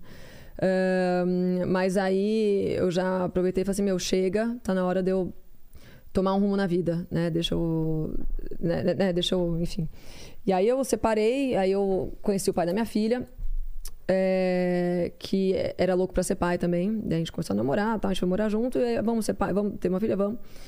E aí eu engravidei. E eu sempre tive na minha cabeça que eu iria mudar radicalmente de vida o dia que eu virasse mãe. Eu É tinha mesmo? isso como prioridade. Eu sabia, ó, vou, deixa eu Engraçado você falar isso. esticar a eu também corda sempre até... pensei isso. Falei assim, Jura? quando eu virar pai, É, eu vou priorizar meu filho e, sim. e E é foi isso que eu fiz. Eu o- o consegui eu- fazer. Por isso que eu demorei muito pra ser pai, né? Você lembra? Uhum. Sempre falei assim, eu quero ser Você é pai de quatro, né? Você falou. Não, de um. De, de De um, um? ano. Não, é, ele tem- quatro. não, ele, tem, ele tinha quatro anos, Ah, agora tem tá, cinco. tá, É. tá. Em vez de ser de quatro, é um que tem quatro anos. a agora minha também. Acabou a de minha, fazer a minha- cinco. A minha vai fazer quatro agora. É, ele acabou de fazer cinco. E é, é que eu não imaginava que eu fosse esticar tanto a corda quanto eu estiquei, né? Em Assim, que as sentido? Ah, de. De demorar muito? Não, esticar a corda de radicalizar pro outro lado, né? Ah, é? Que é o que as pessoas Você que me conheciam de antes falam, mas, né? mas foi radical ou foi aos poucos? Foi Nasceu, mudou. assim. é, Durante a minha gravidez, foi meio que assim. Como a minha vida era muito cheia de movimento, né? Muito. Eu viajava muito, era Ah, muito. tá. é, mu- muita, muita evento social. Mesmo fora, mesmo quando eu não tocava, minha vida era muito Mesmo- agitada mesmo muito. sem ser Muito balada, muito. Ah, Muita, muito muita evento, viagem, eu viajava evento. pra caramba, Tá. fazia muita coisa. E. E eu, é, quando engravidei, foi um momento que, cara, não podia beber, não saía. Não... Então, eu acho que foi, foi a primeira vez na vida, assim, que eu parei pra pensar na minha vida mesmo, né? No, que eu tinha feito até então. É, é, e, e aí, eu, realmente, eu comecei a, a ler livros, a pensar. E, a- e foi, na, foi na época da, da eleição do Bolsonaro. Foi no, no ano da eleição do Bolsonaro, foi, foi 2018. Tá. É, eu já tinha alguma atividade política, sempre fui da direita, não era esquerdista, mas não entendia lufas de nada. Mas assim, impeachment da Dilma eu tava lá em Brasília, né, essas coisas. É, o, o basicão, assim, né? Mas, é, mas na eleição do Bolsonaro eu comecei a militar, assim, então eu ia, é, a barriga explodindo, ia pra Paulista. né? E aí eu comecei a entrar mais a fundo, assim, nessa, nessas pautas de militância da, da direita. E, e aí eu falava, poxa, eu não vou voltar pra noite, eu não queria já voltar pra noite. E eu era amiga do Felipe Sabará, porque. Ah, então, pa paralela à minha vida noturna, eu fazia. Na verdade, de- desde nova, assim, eu sempre fiz muito projeto social. E, paralela à minha vida noturna, eu, eu, eu tinha uma vida. Eu, eu tinha uma atuação forte no terceiro setor, é, principalmente com a Arca, que era a, a ONG do Felipe Sabará. E, e aí o, o Felipe é, foi. O Dória chamou o Felipe para entrar para compor o. para virar secretário. E aí eu fui conversar um dia com o Felipe e ele falou assim: Olha, gostaria que você viesse daqui compor o quadro de diretoria no, no governo. Então a minha filha nasceu em setembro. E aí eu comecei a trabalhar na primeira semana de janeiro. Assim, já. Então entrei no uhum. governo Dória, quando era o Bolso Dória, né? É. É, quando era interessante para o Dória que houvesse alguém, uma, é, que houvessem pessoas da direita lá. Então, eu era diretora do. Hum, é, é, era assim, o Fundo Social é um, é um órgão do governo que historicamente era responsável pela, pelo pelas parcerias com o terceiro setor, pela parte mais filantrópica, assistencialista e tal do governo. Mas o Sabará, como vinha do setor privado, tinha uma cabeça mais de uma cabeça um pouco diferente. E a gente começou a. A gente criou projetos de, de implementação de cursos de capacitação, né? De levar, ao invés de levar doação, né? Que, que é o que o governo sempre havia feito até então, é, ele, a gente começou a criar projetos de, de inserção no mercado de trabalho mesmo para pessoas em situação de vulnerabilidade. E aí eu.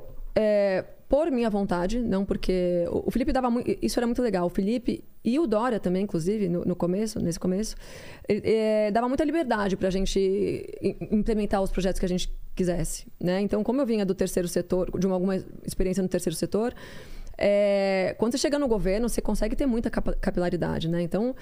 E eu fiquei. E foi uma época muito legal da minha vida, porque realmente eu consegui fazer vários projetos. Então eu levava eu levei é, é curso de capacitação para 26 comunidades em São Paulo, né? todas assistindo a mulheres que tinham sofrido todo tipo de violência, mulheres que haviam sido estupradas, uh, mulheres egressas do sistema prisional. Aí depois, numa segunda etapa, eu, eu e aí foi uma iniciativa minha, né? Eu, eu, eu, sempre tive curiosidade a respeito do sistema carcerário e crime organizado e tal. E aí eu falei, Felipe, posso lá conversar com o Coronel Nivaldo? O Coronel Nivaldo era o secretário da administração penitenciária que inclusive fez parte ali do, do da ação do, do, massacre do Carandiru, tá? Um cara muito bom, assim, sério. E aí eu fui conversar com, com o Coronel Nivaldo e eu falei, ah, queria implementar uns cursos, tal, não sei o quê. Fui eu, o Felipe, uma outra amiga minha, ele falou, não, vai embora, vai lá. E aí a gente abriu frente de... Na verdade, a gente, a gente levou toda uma estrutura para Tremembé. E não é a Tremembé dos famosos, todo mundo acha que eu fui lá ver a, Simone, a, a Suzane von Richthofen. Não, era a unidade dos presos normais, né? Assim, do preso comum é, que era mais crime organizado, assim, essa outra, a parte 2. Então a gente implementou lá em Tremembé, na, no Carandiru, que hoje em dia é, é da é penitenciária da capital, e no regime semiaberto do Butantã. Então a intenção era que essas presas tivessem é, aprendessem algum ofício enquanto elas estivessem por lá, né, de forma que elas uh, não reincidissem ao crime depois da soltura, o que, enfim, e aí a ideia era fazer é, projetos com o setor privado para que elas fossem encaminhadas depois para algum emprego. Uh, um tanto utópico o projeto, né? Mas sonhar é de graça. É. E ainda mais com dinheiro público. Mas brincadeira, a gente. mas a gente. Mas a intenção era boa, né? E foi uma, foi uma experiência legal. E eu não lembro qual era a pergunta, como é que eu saí da vida de DJ? Ah, foi assim. Então, eu, eu fui além, né? Mas é. eu acabei saindo assim. Mas uma vez que eu entrei na vida pública, né? Eu esqueci. Por, eu não tinha interesse. Eu, eu, tinha, eu gostava tanto do que eu fazia que, assim, eu já passei a não ter interesse nenhum na noite ou na moda ou em qualquer ah, outra é? coisa que eu tinha trabalhado antes. Entendi. E até hoje, é, e sigo não tendo. Fazer, eu queria fazer só uma correção aqui da pergunta sobre a liberdade cátedra, né? Eu vim, vim pesquisar aqui. A, a, liberdade cátedra é o seguinte: é a liberdade é, não é uma lei ou uma norma.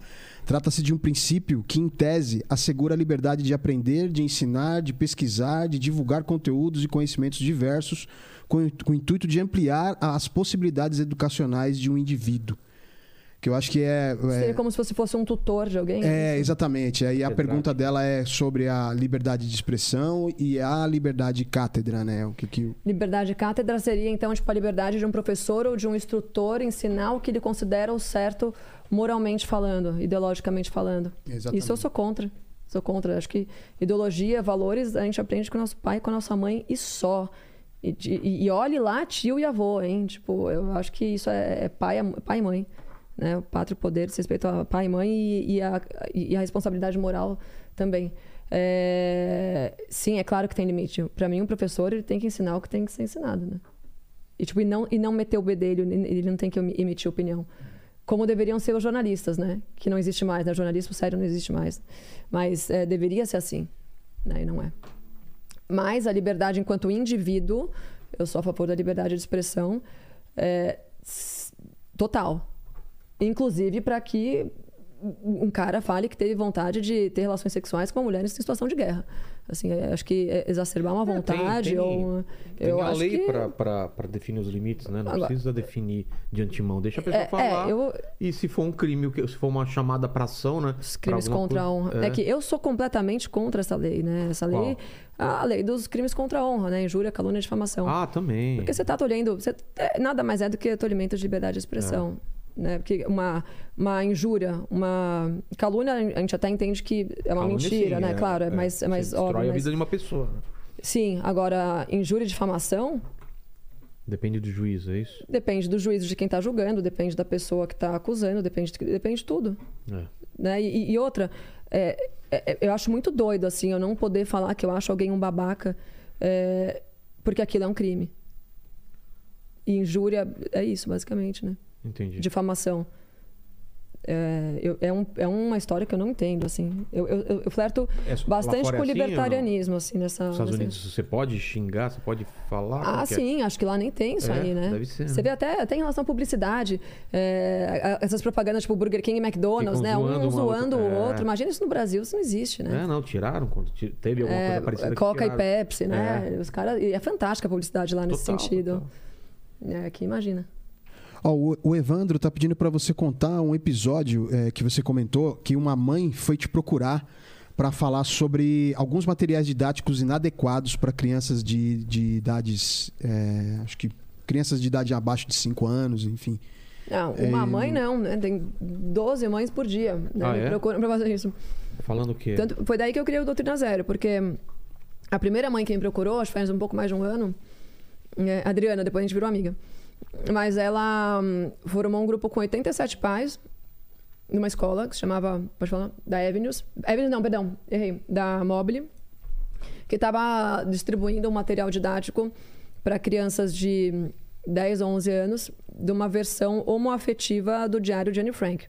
Então eram crianças de 10, 11 anos vendo a Anne Frank, veja você, né? Uma, é, uma personagem do Holocausto, é, só que ela era homoafetiva, né? E super sexualizada. Então, uma criança de 10, 11 anos de idade estava ali aprendendo sobre o Holocausto com a Anne Frank se masturbando, com a Anne Frank beijando a coleguinha. Então, é Isso foi real? real. Esse, esse, esse, esse livro existe. Esse, esse, é é um livro, assim, em forma de história em quadrinho. Ah, tá. E ainda era uma professora de inglês ou português, assim, nem dizia respeito a. Não era nem uma professora de história. Bom, tudo é ruim, né?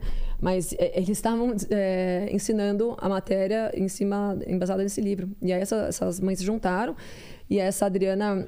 É difícil eu conseguir ver todos os inboxes do meu, do meu Instagram, assim, mas ela insistiu tanto assim que um dia eu vi. E aí eu gravei um vídeo. E aí o vídeo acabou viralizando. Aí foi, mandei pro Adriles, foi pro Morning Show, foi pro, até na Folha de São Paulo, foi parar. E. E deu e alguma coisa? Deu, deu um monte de. Assim, como é uma escola privada, é, o que, que dá pra fazer? Não existe uma lei que proíba a escola de fazer isso. Sim. Né? Uma escola privada, eles fazem o que. Qualquer coisa Agora, você tira seu filho de lá se você não o concordar. que, né? exatamente. É. O que eu acho uma baita de uma falta de caráter de algumas instituições é exatamente isentar os pais de- do, do que está acontecendo lá dentro, né? Isentar informações dos pais, né? Esconder o que está tá sendo ensinado. E isso acontece demais. Acontece muito? Demais, demais, demais. Então, essa história, alguns pais tiraram os filhos de lá, da Mobile. Eh, a escola ficou sendo conhecida, assim, como uma escola progressista, que não era a forma como ela se colocava. Eh, e hoje as pessoas sabem, da mesma forma a Avenues também, que teve essa história do menino da Índia Guajajara, a Avenues hoje sabe-se que é uma escola esquerdista, né? Está ali alinhada com os valores globais da ONU. E é, bom que se, é, e é bom que se posicione. Ah, Vamos porque aí o- posicionar, Porque é. o pai sabe onde ele vai colocar. Eu prefiro aqui, eu prefiro Exatamente. aqui. E aí, depois desse, desse caso da, da Mobile, várias mães começaram a me procurar para fazer esse tipo de denúncia. E daí que partiu a, a ideia de eu fazer o, o Doutrina Zero. Mas o, o, que é o mais assustador, é, tipo, há pouco tempo, várias mães também. É sempre assim: as mães se, se juntam, pegam material didático, é, compilam e mandam, né? Eu fiz um vídeo recentemente sobre o Dante, né? Que é uma escola super tradicional, é, é, paulistana. E mostrando ali né, que eles estavam ensinando todo tipo de pauta progressista, feminista, de agenda de gênero, de tudo que é coisa. E expus isso num vídeo e a minha ideia, de novo, é uma escola privada faz o que você bem entender. O problema é que, quando as mães estavam indo até lá para questionar, eles falavam: não, isso é bobagem, imagina, a gente nunca falou isso, imagina isso aqui. Então, os pais estavam achando que, por a escola ser tradicional, e isso é um outro grande defeito da nossa geração, né, da nossa geração, que é, é uma, tem uma parte das pessoas que acham que porque elas estão pagando muito caro numa escola, ou porque aquela escola é tradicional, né, ela tá, você está seguro. Ah, então paga uma nota, deixa meu filho ali, a escola existe, existe há 100 anos. Só que elas se esquecem que o quadro de professores, de é. diretores muda. Exato. Né? E, e que, e, e que é, o capital financeiro não presume capital intelectual, né? não presume uma qualidade intelectual do que está sendo ensinado. Ah, mas não dá para imaginar um pai e mãe que não acompanham o que o filho está aprendendo. Mas não, não tem. se interessa. Tem gente que. E é sabe assim, o né? que é muito doido? O que, o que mais que me assusta são os pais que vêm me xingar quando eu faço esse tipo de denúncia. Por quê? Porque eles falam que. Porque aí é, é aquele protecionismo né, na escola. Aí a gente pode entrar nos fatores psicológicos né, que envolvem isso. É, é, pode ser a mãe não querendo admitir para si mesma que ela fez uma péssima escolha. Ah, tá né? Tipo assim, como assim? Você acha que eu eu sei o que eu tô fazendo. É, é uma soberba, de certa forma. E pode ser uma alienação mesmo também. As pessoas estão burras, né? O pessoal da nossa idade fica vindo é, é, Jornal Nacional todo dia, fica burro. Então eles acabam vindo aquilo ali, acham normal. Aí quando você vai falar que a pauta LGBT, a pauta do banheiro trans, é, não deve ser ensinado para criança de 8 anos, ela vem falar que você é não sei o quê. Mas aí, é, enfim, é, é, por ignorância também, né? Por ignorância. Entendi. O pessoal aqui também está pedindo para você comentar sobre o, a, o, é, o, sobre o comentário que você fez sobre o posicionamento do Caio Castro. Caio Castro, ah, vamos dar o contexto, né? Ele falou Caio, que, é. que não queria ser obrigado a, a, a pagar a pagar conta. a conta. Que ele falava que tinha mau prazer em pagar, mas ele não gostava da obrigação de ter que pagar, entendeu? É, é o momento que a gente vive hoje de, de prazeres momentâneos, né? Até, até nisso, o cara, ele quer ter uma obrigação desde que ela lhe gere prazer. Ou seja, não, ele quer fazer algo desde que ele lhe gere prazer ou desde que seja porque ele quer. Então, é um momento de pessoas extremamente mimadas e foi esse meu comentário a respeito do Caio Castro. Porque ele fala lá, ele fala, não, eu pago, eu gosto de pagar, mas eu não gosto de ter que pagar. Eu não gosto de me sentir obrigado a fazer isso. Então, é, é, é exatamente essa premissa. Né? O cara não quer se sentir obrigado a nada. Ele não quer hoje se sentir obrigado a, a, ter um relacionamento sério. Ele não quer se sentir obrigado a ligar no dia seguinte. Ele não quer se sentir obrigado a assumir uma mulher de verdade. Ele não quer se sentir obrigado a nada porque ele não, ele não precisa ser obrigado a nada. Até porque as, o movimento feminista fez isso. É, isso é uma resposta ao movimento feminista. Porque a mulher não é empoderadora. Eu tenho amigos hoje que me contam que vão abrir a porta do carro para a menina, ela fala: eu, eu, tenho, eu tenho mão, eu abro. Tem isso rolando. Isso eu nunca entendi, porque eu sempre abri a porta não só para minha namorada, mas para minha mãe, para uma amiga e tal. Acho uma gentileza de colocar, de andar a mulher pro lado de dentro da calçada, assim, porque pô, se sofrer um acidente, você tá mais exposto lá. Então, eu não vejo isso como como machismo, eu vejo isso como cavalheirismo. É, e, e se a mulher fala não, não precisa, tudo bem, mas por que não deixar? É, mas elas se tornam agressivas, né? E aí que você vê como elas estão corrompidas emocionalmente, elas estão fragilizadas deturpadas psicologicamente e corrompidas moralmente. Eu não vejo qual é o problema de abrir a porta de um carro para mulher. Porque você dá um chilique porque um cara abriu a porta. É. É, é assim, é, é, uma coisa que eu não consigo ver como alguém consiga achar mas, isso normal. Mas qual foi a posição delas em relação ao Caio Castro? Que ele tem que pagar ou que não tem Daí que é pagar? Daí é muito mesmo? engraçado, porque aí as feministas, é, elas querem os privilégios, né? Elas querem, elas falam não, porque a mulher ela já paga cabeleireiro, ela já paga maquiagem, ela já paga, sei lá, o que mais roupa. Como se o homem não tivesse um monte de gasto, né? Como se o homem não tivesse que Ah, elas falaram que tem que rachar mesmo, que tem não, que pagar, que o homem tem que, que pagar. Que o homem tem que pagar. As, elas, feministas... as feministas foram contra o Caio Castro. Ah, é? É. Seria, seria uma confirmação. Quando mexe no bolso, não tem uma feminista para contar a história mais. Entendeu? Então elas querem, de novo, os privilégios de ser mulher, né? o poder dos homens e as responsabilidades de nenhum deles. Então, a hora que chega a conta, ninguém é mais a feminista.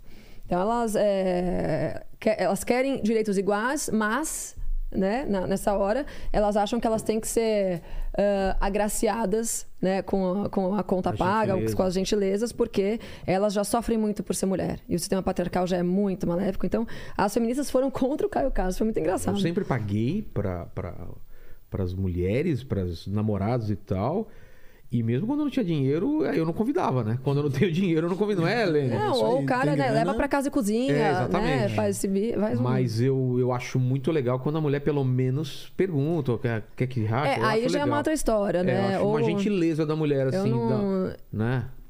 É, Quando você não conhece é. direito, muito, não, quer que racha? Não, pode deixar que eu pago e tal, assim, sabe? Eu nem lembro. Eu acho que eu nem. Eu, eu prefiro depois pegar e dar um presente, agradecer de outra Exato, forma exato. do que Minha dar- mulher- de- dividir, Minha entendeu? mulher fala que a. Acho que a primeira ou segunda vez que a gente saiu pra jantar, eu levei no restaurante lá.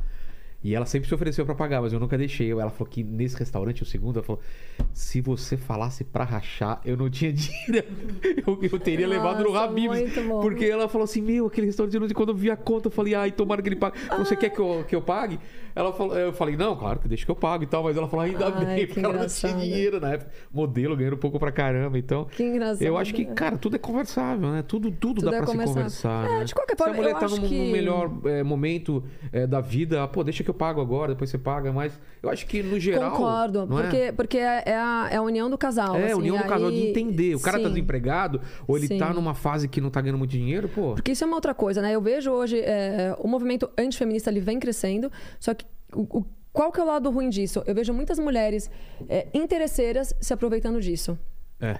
Então, assim, a sua antifeminista. Então, ela quer ser feminista quando na onda, interessa. né? Ela quer ir pra baladinha de saia curta, ela quer ter um monte de contatinho no Instagram, ela quer né, fazer toda a cirandagem. Só que na hora de, né, de, de, de falar, ah, não, eu sou antifeminista porque. Só porque ela acha que ela se cuida e que ela é, não quer rachar conta, ela acha que ela é antifeminista. Não, ela não é antifeminista, ela é tipo, é puta, entendeu? Mas não existe, É. não existe um, um jeito de o, o termo feminista é, ser usado por bem, ou seja, de algumas mulheres falam, não, eu sou feminista, mas eu não concordo com isso, isso, isso, eu concordo com isso. Ou seja, ou é o pacote completo ou não é, não Porque senão não não existe. Não, não, não- Por que, que você seria feminista? Assim, Não, eu tô, Por- eu tô pensando Vamos- assim. Tá, então vamos, vamos, vamos, né, fazer um brainstorm aqui. É, todo movimento coletivo parte de uma cartilha. Se você não tem expoentes, valores muito bem estabelecidos e de uma cartilha a ser seguida, aquele movimento não faz. Mas isso não tá impresso em nenhum lugar. É uma coisa meio que as pessoas falam, ó, ser feminista é isso. é, mas se, já feminista é minhas- mas se feminista é ser tudo. É, Então, é mas eu já nada. vi amigas minhas falando, não, eu sou feminista, mas não sou feminazi, eu não sou feminista radical, eu sou assim, assim. E- mas não existe, então, ou é feminista. Mas pra que, que você é feminista, então? Me dá um motivo. Ó, pensa nas tuas amigas agora. Por que, que elas falam que elas são feministas? Ah, aquele papo, ah, eu quero igualdade, eu quero. Igualdade de quê, se ela já tem? Porque o fato é que hoje não existe nada que a mulher não seja igual ao homem. Ela tem todos os direitos perante a lei, perante a sociedade, perante tudo. Agora, o que elas querem é baseada na revolução sexual, né? El- Elas querem uma desculpa, elas querem um endosso moral para a libertinagem que elas praticam. Elas querem poder sair por aí pegando todo mundo e não querem ser julgadas por isso no dia seguinte. Elas querem sair com um cara, é, elas querem ter um passado de 700 mil caras que elas dormiram e que é, casem amanhã com um príncipe encantado e que ele não julgue o passado delas. Mas isso é, Então- é legal, porque a mulher também não pode julgar o cara, porque o cara também tem 700 Todo mundo pode julgar quem quiser. Não, eu sei. É, mas- Não, é, é isso que eu tô falando. Tudo é conversado. Sim. Se o cara julga a mulher, ela pode julgar ele. Se o Então, cara aí de- aceita ela do jeito que ele depende- é, você entendeu? É, Não sei é- se eu fiz claro assim. Sim, Por exemplo, sim. a mulher transou pra caramba, teve um monte de namorado e o cara também. Aí fala, beleza, vamos casar e tá tudo ok. Ele não Sim. pode julgar ela porque ele também tem um passado todo zoado, né? Nesse sentido. Você entendeu? É, eu, eu, Agora, se o cara é casto, ele pode ir atrás de uma mulher casta.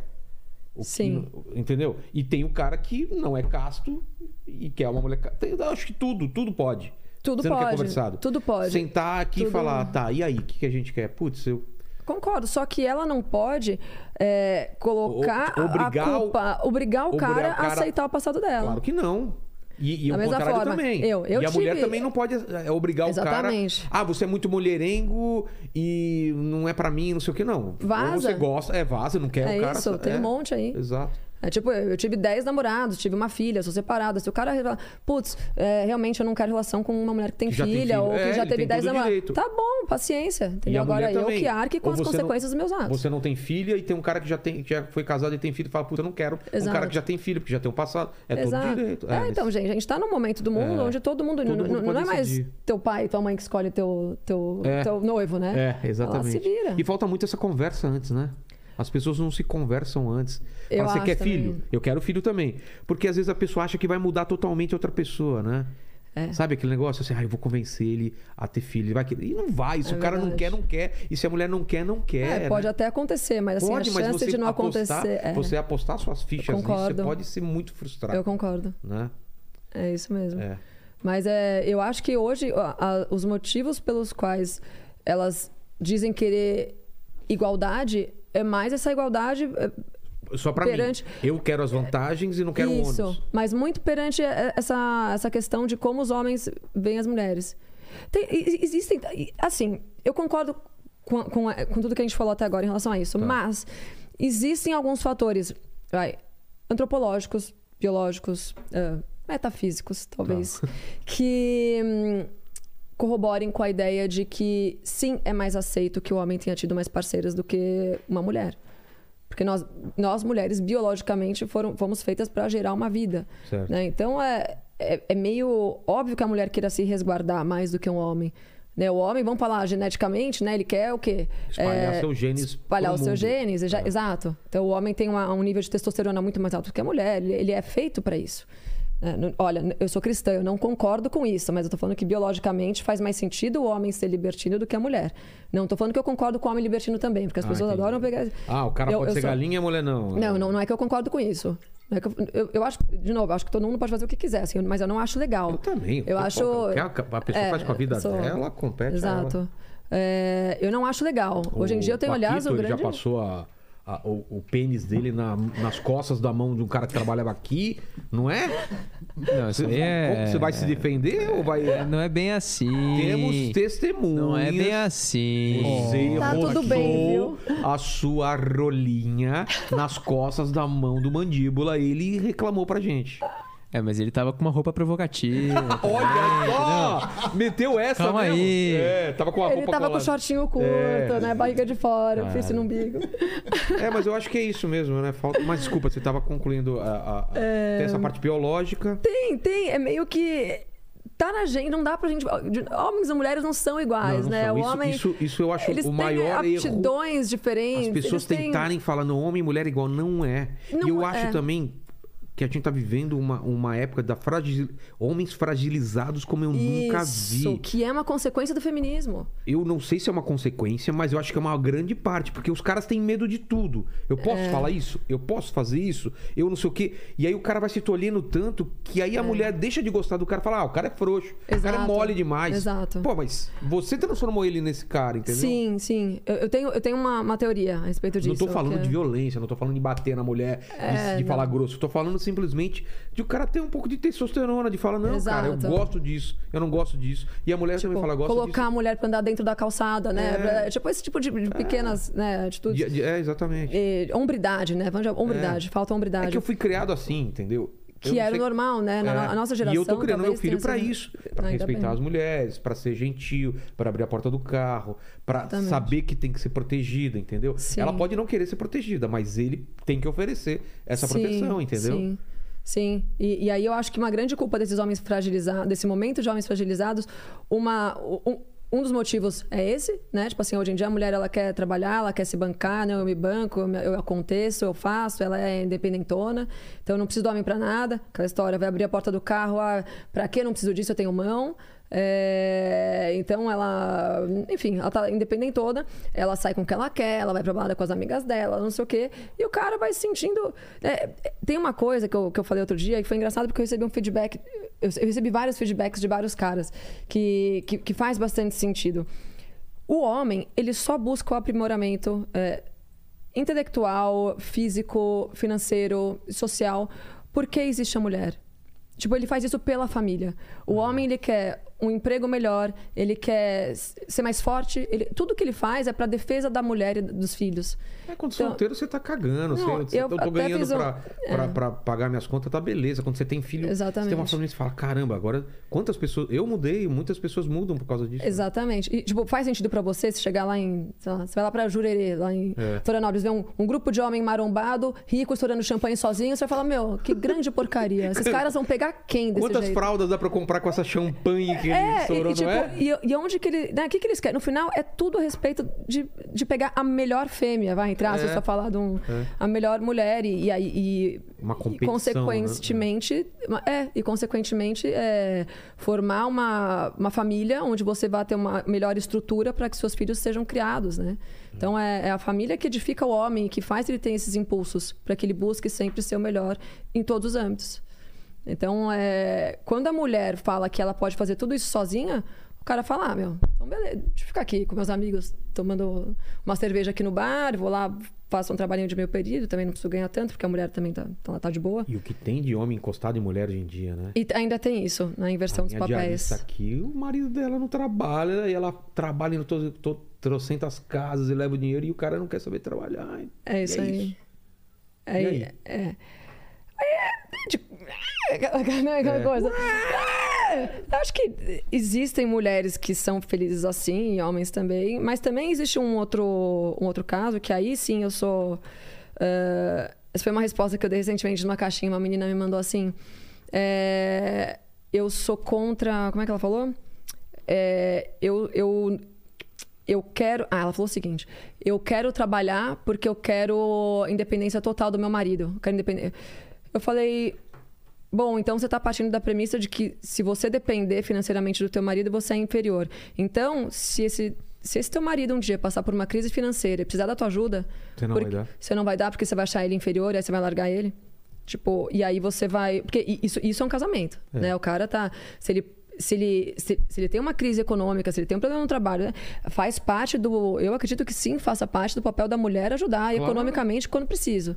É, é uma. É uma o cara fica doente é uma cama, sociedade, parece um pouco frio o nome, mas, mas é uma complementariedade. Você tá, você tá, né, vocês estão juntos ali. É uma, nós aqui somos cristãos, né? Assim, né, uma, uma só carne. Você É, tá ali no casamento para sempre. mesmo, é. Não é para um manda, o outro obedece, não. E quando a gente fala sobre submissão e dependência financeira, principalmente, é, a grande tendência das mulheres é falar, poxa, mas como assim, né? Submissa, não. Elas não entendem que a submissão é um papel tão importante quanto a liderança, porque a nossa sociedade é inteira complementar.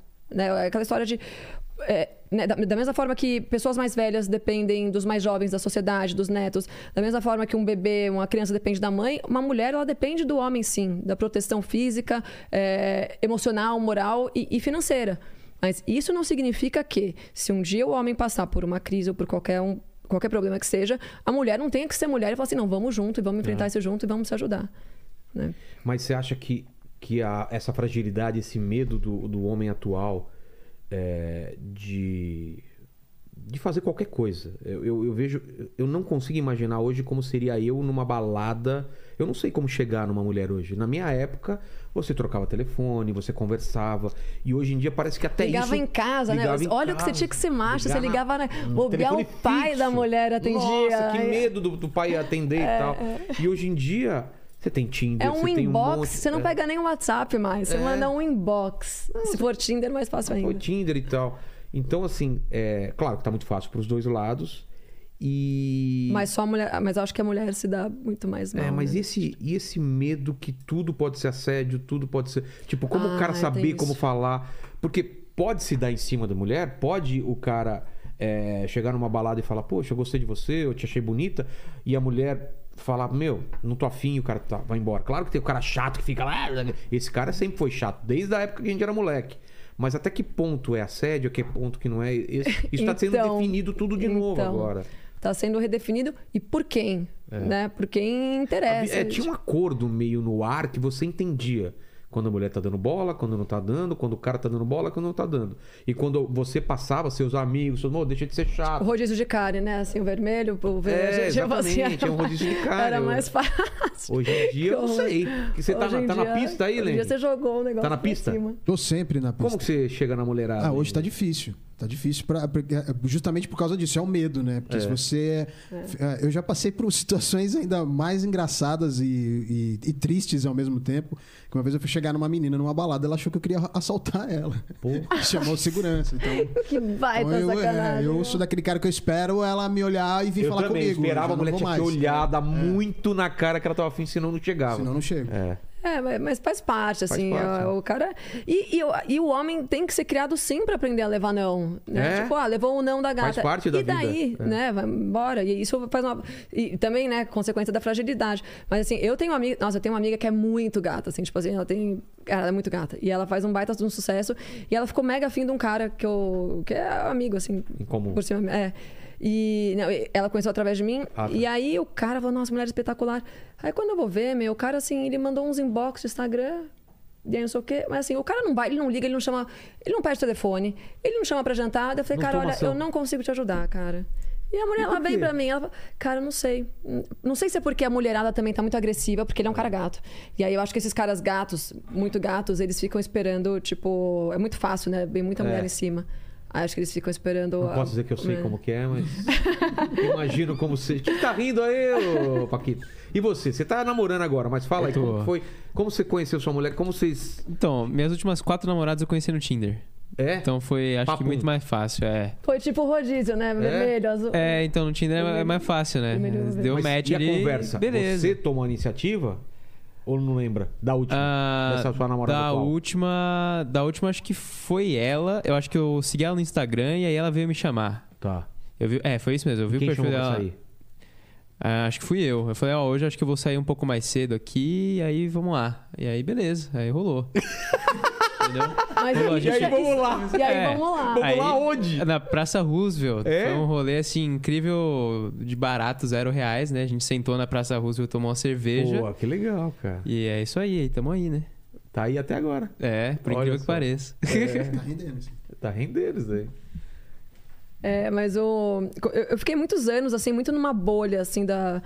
Um tempo com o pessoal da igreja, assim, um pessoal bem cristão, assim, então eu fiquei sem beber, sem sair, tipo assim, muito tempo. E, e também com o pessoal mais da política, assim, mais conservador. Então eu fiquei nos últimos quatro anos, talvez, assim. Mas aí eu voltei. Agora na Jovem Pan eu voltei a conhecer tipo, o pessoal mais da direita cirandeira, né, que eu falo. E aí faz uns três, quatro meses lá que eu acabo saindo com eles e tal, e é engraçado. E aí o que eu fico muito. Não sei se eu tô muito tia, né? Se eu tô. Se eu per... se nesses quatro anos a coisa avançou tanto assim. Avançou, mas é viu? assim. É, mas é muito doido em quatro anos, porque Foi assim, na muito minha época, há quatro anos, não tava assim. É, É, tipo, os caras, assim, eles ficam com uma num dia, na outra no outro. No outro e as mulheres não se incomodam com isso. Não, não se incomodam mais, não. Tipo, elas não se. Ah, mas sou eu. Olha, eu, eu fico brava, viu? É. Mulherada hoje não se incomoda, Tipo, não. eu, eu acho muito doido essa, essa normalização, assim, da, da, da pegação. Ah, não, não estamos namorando, mas então eu tá tenho que aceitar. Não, ele. quando namorando, não. Você tem esse. esse- esse- Não, namora- namorando aí acho que não. É, aí não. Mas até namorar, É, os caras Até ficam namorar, meses- beleza, né? É, mas tem pessoas que têm o famoso relacionamento aberto, né? Que aí Cara, você é. conhece alguém? É isso aí. assim? Conheço. Isso aí é uma não discussão pra mim, tá? É, o que eu não falo. é assim. funciona durante muito tempo. Será que funciona, cara? Ó, eu tenho um amigo que tá, Tá há bastante há tempo? bastante tempo. É mesmo? É. E é, acho que ele tá até morando com ela. É porque. Cara, eu não, não sei. Posso posso estar falando besteira, mas parece que uma hora alguém vai se machucar, né? Eu Fala, esse não, ou essa não, né? É. Ou alguém vai se, apa- é, vai É, vai se apaixonar, vai dar um clique ali Mas- a mais. Eu acho a cara da. Nossa, tipo assim, não. Não, não. Não. Você já tentou isso daí? Ah, já tive por um tempo e, E aí? não, não rolou muito, não. Mas não Você rolou pegava por... outras e ela ficava vendo. Tipo, quer dizer, ela sabia? Você Não, contava? o combinado era que a gente Só não, você não pegava, tocava nisso, entendeu? Ah, Tipo, podia, vou- mas ninguém se, fa- não É. falava. O que os olhos não veem, o coração É, não sente. É, O meio famoso. isso, é. Mas Cozinha não... de restaurante. É, né? mas não, não deu errado por causa disso. Deu errado porque a gente se desentendeu por Ah, tá. outros motivos, assim. Tá. Sei. Sei. Não, é, eu, eu, pra, pra mim, isso não. Não. Nem na minha época mais louca da vida, assim, eu acho que eu toparia um troço desse. É, Mas. esse negócio de. Cara, Quem sou pra eu, mim, né? Já é estranho uma pessoa beijar mais de uma pessoa numa balada, eu acho nojento. Nossa, totalmente nojento. Olha, eu beijei cara. três. Nossa, que nojo, cara. E A gente ia pra balada pra pegar uma pessoa e É. de repente pegar o telefone e ver se rolava alguma coisa e tal. Cara, quando eu vejo assim, beijei dez. falo, Nossa, cara. Que. Nossa, saliva, né, velho? Porra, sei lá. Eu... Tô falando besteira. Você beija- beijaria mais de uma? Você tá solteiro, Ah, você é, beijaria? é, eu já fiz isso. Já? Já? É, Ai, caramba. é. Quando eu era na minha época de adolescente, Não, exato. me- Quando é um adolescente, assim. você fala assim, tá bom, esse cara tá sendo babaca, mas ele é um adolescente. Agora, quando o cara tem 40 Ah, anos e faz não, isso. para, velho. Aí você fala, E meu tem, irmão. né? E tem, né? tem, Tem, o pai de pet que mora com a mãe, tem samambaia, ele faz, né? Pet que mora com O... Às vezes nem pet ele quer, porque dá Coque- trabalho, co- né? o coque samurai. Ele delega o coque samurai, ele, ele pede pra mãe cuidar do pet, né? A É. empregada rega samambaia e ele vai pra balada, né? Fazer a cirandagem dele. Porque é engraçado que antigamente, vamos falar assim, até minha época, tinha o- a, a passagem da vida adulta bem bem Pré-estabelecida, bem né? Assim, estabelecida. tipo, agora parou Tinha um essa- ritual. O É. cara ia pra uma caverna enfrentar um, um, um urso, virou adulto. Na minha Enfiava época. a mão num negócio de sei lá. formigas. de É, saúva, alguma coisa assim. Tinha um ritual. Falar, agora você é adulto. Na minha época, a gente ficava louco pra sair de casa. Tipo, Uhum. não vejo a hora de sair de casa pra ser adulto, quero pagar minhas contas. Hoje em dia. Não Ah, isso aí. era um outro sintoma que eu tava Fico falando. em casa com os pais e. O pai bem. de pet que eu falo, do coque, né? 35 anos. o menino Enzo Caio Castro, com 40 anos, qual que é uma outra. Além do feminismo, a gente também tem hoje mães que fazem com que esse cara fique assim, porque são mães que já são vítimas da revolução sexual.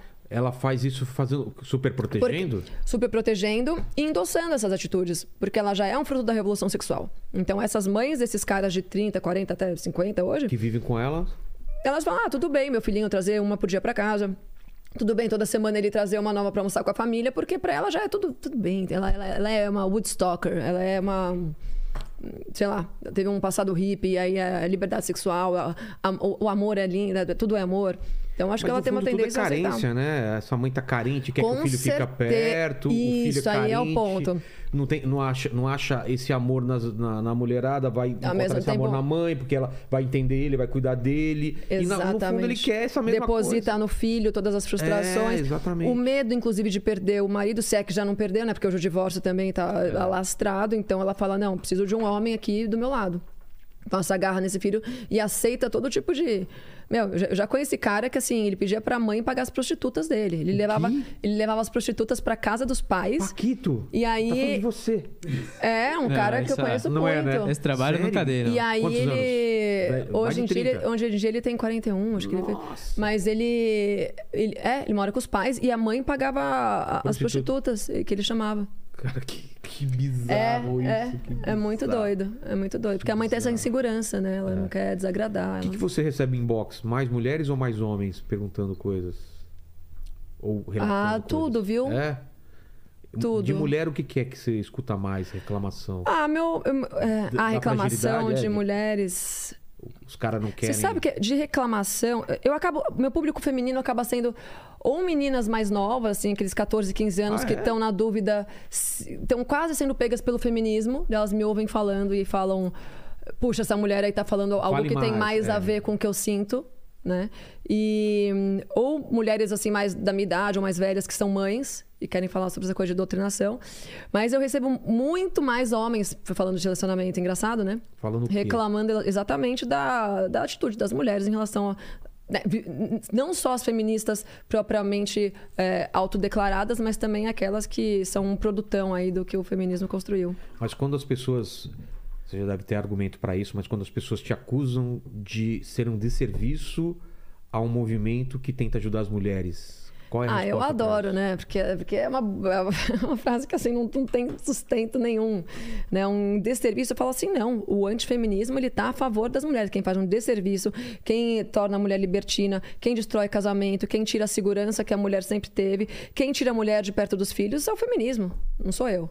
Eu tô aqui em defesa da mulher, inclusive para que ela seja o melhor em todas as áreas que cabem a ela ser, né? Que é um pouco daquela história que eu falo às vezes. Hoje, a mulher, ela quer tanto fazer tudo, né? Ela quer ser a melhor eh, profissional, ela quer ser mãe, ela quer ter- ser casada, ela quer ser isso, que ela faz tudo mal feito.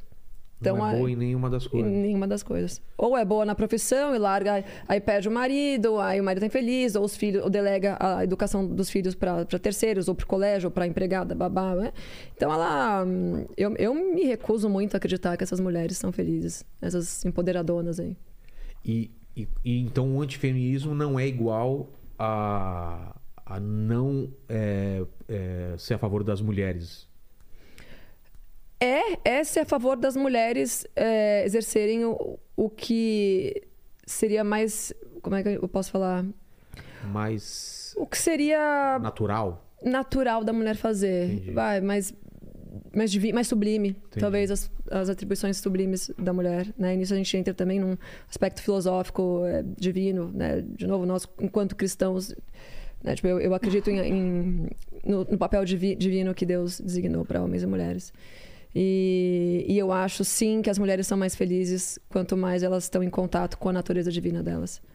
Você acha que quanto mais a mulher ela desperta o feminino dela, o- o- os desejos que ela tenta sufocar pra, por causa de uma causa, mais ela vai ser feliz? Ou Eu tem mulher. Vou até mudar a pergunta. Ou tem mulher que, sendo feminista, ela pode ser feliz porque é isso que ela pensa mesmo? Deve ter também, né? Eu acho que ela acha que ela é feliz. É, mas eu hora acho cai- que nada. Cai a ficha uma hora. Eu acho que é, elas confundem prazer com felicidade. E sim, pode ser que exista prazer em você dormir com vários caras diferentes, em você ganhar o seu dinheiro, viajar e comprar uma bolsa melhor. É, isso são prazeres. Agora, a felicidade e a segurança que um casamento e uma vida estável e uma fé e filhos te dão, é, nada substitui. Perfeito. Fala, Lene. Ó, a Thaís Fernanda, ela tá, tá pedindo aqui se você pode falar alguma coisa sobre o caso Maria da Penha e o marido. Ah, sim. É, é, eu fiz um post ontem né, em relação tá. a isso. É uma. eu- a história da Maria da Penha eu já abordei por cima, assim, em algumas. sei. Qual é o contexto da história? Então, a, a lei foi criada, se eu não estou louca, em 2004. É, o, o Lene pode pesquisar. 2004. também. Gente, maravilha. Eu preciso de um Lenin também. É, é Nossa, Lenin, gente. Lenin. Ele fica, mu- ele, parece, ele fica muito inteligente perto da gente, mas ele tá com o Google lá, entendeu? É o Lene pesquisando no Google e o, e o Paquito falando da cabeça o que vier na cabeça dele, entendeu? isso aí. Por exemplo, que ano que foi? Foi em 1973. Tá vendo? Ele fala. Ele- ele- ele viu aqui, não, ó. Maria da Penha. Ah, você viu lá? Não, não vi, eu Não, chutei. pera, a lei Maria da Penha, gente, a lei- não, o ano que ela foi. A lei, não quando ocorreu Ah, tá. o, Eu tô o crime. aqui a lei, o pessoal. crime. Ah, então foi 2003. 2003. É, eu falei Não, ele tá 2002, chutando. 2004. Não, ele chuta. Ah, gente. É o você tem que confiar no Lene, o Lene que vai atrás da. O Lene é o cara das infos. É. Tá só tem, eu já, já, te, já te passo aqui. Bom, Tá. eu- se não me engano, foi no, no governo PT, tá? No início Tá. do governo PT, se não me engano. A história é a seguinte, né? Maria da Penha era uma moça é, casada com o Marco Antônio, que eram estrangeiros, se não me engano. de ele, era de algum, ele é de algum país aqui da, da América Latina, então eles se casaram. E, e a Maria da Penha- da Penha começou a fazer alegações em relação a uma suposta agressão né, do, do Marco Antônio. Primeiro eu vou contar a versão dela, tá? Então a versão dela é que ele, tem, ele batia nela, batia nos filhos, que ele tentou eletrocutá-la, é, matar ela por, por, né, por eh, eletrocução. Eletrocução? Eletro... Lenin, nada sei, brincando. ah. É, bom, por, é, tentou Eletrocutar, é. eletrocutar, Dá um chocão dar um nela e chocão é, nela. É, que ele, até o ponto onde ele chegou a dar um tiro na, na coluna dela para que ela ficasse tetraplégica. Caramba. Veja que mira a do Marco Antônio. né? Veja que. Bom. Então ela falou que isso foi, pro- foi proposital. Isso na época foi dito, né? Na época que criou-se a lei, é, foi isso que falou. Coitada da Maria da Penha, ela ficou Mas, tipo, ela tetraplégica. banheira e o cara colocou alguma coisa elétrica pra eletrocutar ela? Ou, ou- É, então calma. Ah, não sabia- não a sabe gente dizer, vai chegar lá. Ah, tá. Aí. é, Você viu o ano, Lene? Sim, foi é, 7 de agosto de 2006. Ah, 2006, a lei. Tá. É. E aí. Enfim, aí a a Maria da Penha. Criou-se essa lei é, Em em defesa da, em cima dessa, da história dessa mulher, Tá. né? Que é uma história triste e tal. O que que ninguém nunca foi averiguar, né? O que, o que aconteceu de verdade. Né? E aí, hoje, a mídia começou... A mídia não, né? Ontem, na, na Jovem Pan, pela primeira vez, uma TV aberta deu espaço para que o Marco Antônio, que foi o acusado, pudesse falar. Eu tô até com o inquérito aqui. O inquérito tem, tem mais de 1.700 folhas. Nossa. Eu não consegui ver nem, imagina. Mas é, eu já tinha lido alguma coisa assim, porque alguns canais pequenos do YouTube falaram a respeito disso. E, hum, e aí eu comecei atrás, há uns três meses, eu comecei a dar um pouco de atenção, um pouco a mais de atenção para isso. E aí o hum, Ricardo Ventura, que tá hoje lá na Jovem Pan também, faz o mesmo programa que eu, ele começou a falar bastante do assunto, né? Porque ele faz toda essa coisa da linguagem corporal, É, então ele começou a analisar é, a Maria da Penha e tal. E eu comecei a pesquisar, eu fui lá e comecei a eh, pesquisar umas entrevistas da Maria da Penha. E aí primeiro eu comecei a ver uma série de incongruências entre as, uh, entre as falas delas nessas entrevistas. Mas em uma dessas entrevistas, que foi pro Fábio Porchat, que foi que eu postei ontem, ela fala o seguinte: o Fábio Pochá perguntar como é que foi. Como eram as agressões físicas? Né? O que, que ele fazia para você? Ela, ela vira e fala assim: olha, é, na verdade, física nenhuma, ele me agredia psicologicamente. E aí. Até aí, beleza, porque. É, beleza, não, né? A, a Lei Maria da Penha, ela engloba agressão psicológica também. As pessoas não sabem disso, mas é, é agressão física e psicológica. Ah. Então a Maria da Penha, ela dá essa, essa resposta pro Porchat, ele, e o Porchat, né, naquele esquerdismo dele, né, aquela tentativa de lacração, continua perguntando: "Não, mas que mais? Que mais?" Ah, ele era, ele reclamava de tudo que eu fazia. Nossa, ele era super grosso, e uma vez ele chegou até a bater na minha filha. Tipo, pô, às vezes o cara deu um safanão na menina que tava fazendo uma birra, sei lá. Bom, Aí eu vi essa coisa do Porchat, falei, meu, que esquisito isso aí, né? Porque ela não fala em nenhum momento de... Bom, aí o, o Ricardo Ventura trouxe a. Foi atrás do, do Marco Antônio. Na verdade, foi o Ricardo Ventura junto com o Paiva, que é outro cara lá do Instagram, que é muito bom. E, e os dois foram atrás da história verídica. E aí, a versão do Marco Antônio, e que, e que sim faz sentido quando você começa a ver algumas questões, algumas partes do inquérito, é que a Maria da Penha descobriu que o Marco Antônio tinha uma amante. E aí ela hum, já tinha, ela já, ela já era paraplégica aí, já, era, já tinha passado uns seis ou sete meses quando ela descobriu essa traição do Marco Antônio. E o que, que aconteceu? Na noite que ela ficou tetraplégica, houve um assalto na casa deles. Então entraram quatro assaltantes, tanto que o Marco Antônio tem uma. Ele levou uma bala aqui no ombro, tem entrando e saindo aqui. E a Maria da Penha estava deitada uh, e ela levou aqui na, na lombar. Putz. Só que quando você pergunta para ela o que que. Como foi essa noite? Ela fala que ela não lembra direito. Que ela estava dormindo, que ela só sentiu uma bala e voltou a dormir. Então, assim, se ela não lembra, como é que ela fala que foi ele que atirou nela? Né? E aí, é, e aí tem a, a perícia é porcamente feita, né? Se não me engano, eles moravam numa cidadezinha no, no norte e tal. É, a perícia na época foi feita de forma muito porca, assim, tipo, mas, é, mas os indícios são de que sim, entraram quatro caras lá, roubaram, assaltaram tal. Rolou esses dois Rolou um embate primeiro entre o Marco Antônio e os assaltantes, teve toda essa cena do crime e tal. E tanto que a Maria da Penha, ela foi pro hospital, ela fez essa cirurgia, ela ficou tetraplégica. O Marco Antônio reformou a casa inteira deles. Então, ele colocou rampas, ele mudou o colchão para o colchão ortopédico, ele começou a cuidar da Maria da Penha. Então, assim, se o cara quer matar uma mulher, eu acho que primeiro ele não atira na, né, na lombar dela, ele vai direto onde, tem, onde morre. E, e uma outra, se o cara quer matar ela, para que, que ele vai reformar a casa dela para que ela tenha mais conforto depois de uma situação dessa? Ele tomou um tiro também. E ele também ele tomou atirou, um tiro. Ele atirou em, nele mesmo? É, exato. Como é que você. E aí, e aí, tem uma história da perícia, você consegue ver se o cara. a distância é, do tiro, tem uma história. Assim, exato. E, e, tudo corrobora para a história de que sim, alguém de longe atirou. É, então, essa, essa, esse espaço foi aberto agora para o Marco Antônio, muito recentemente. Ele preso? Que foi preso por anos. É, ele tinha três filhas pequenas na época que a Maria da Penha impediu que ele convivesse. É, então, ele não tem contato nenhuma com as filhas, porque as filhas é, compraram a narrativa da mãe. Então a vida desse cara foi destruída, né? Ele ficou anos e anos preso. Criou-se uma lei, olha que endemoniamento que é isso. Criou uma lei pesada dessa em cima de um cara que pode ser que seja, inocente. E que eu, sinceramente, acredito que. Eu acho que pode ser que exista aí uma, uma, um cara mais agressivo em algum momento, mas ela mesma fala pro Porchat que ele nunca agrediu ela fisicamente. E a história do, da dele tentar eletrocutar era. Hum, parece que eles tinham um problema no chuveiro. E aí um dia uma filhinha dela estava chegando perto e às vezes dava uns choquinhos no chuveiro. E aí ele fez algum. Teve alguma coisa, tipo assim, de empurrar a menina para ela não tomar um choque. aí ela caiu, enfim. Uma Sim. história assim, meio que num ímpeto, assim, né? Mas aí a narrativa é que ele tentava eletrocutá-la o tempo todo. Meu Deus. Só que a mídia nunca deu esse espaço, né? Ah, na época, se não me engano, foi alguém do PT, do próprio PT, que pegou essa história e, e deu todo esse. Né, fez todo esse palanque aí para que embasasse essa lei aí que foi chamada de Lei Maria da Penha. Mas aparentemente a Lei Maria da Penha foi embasada numa lei que. num, num crime que não aconteceu. Caramba. É, é bem doida essa história. É bem doida. Aqui foi. Foi? Foi. E aí? Pieter, tem alguma coisa ainda que a gente não falou? Tem algum assunto?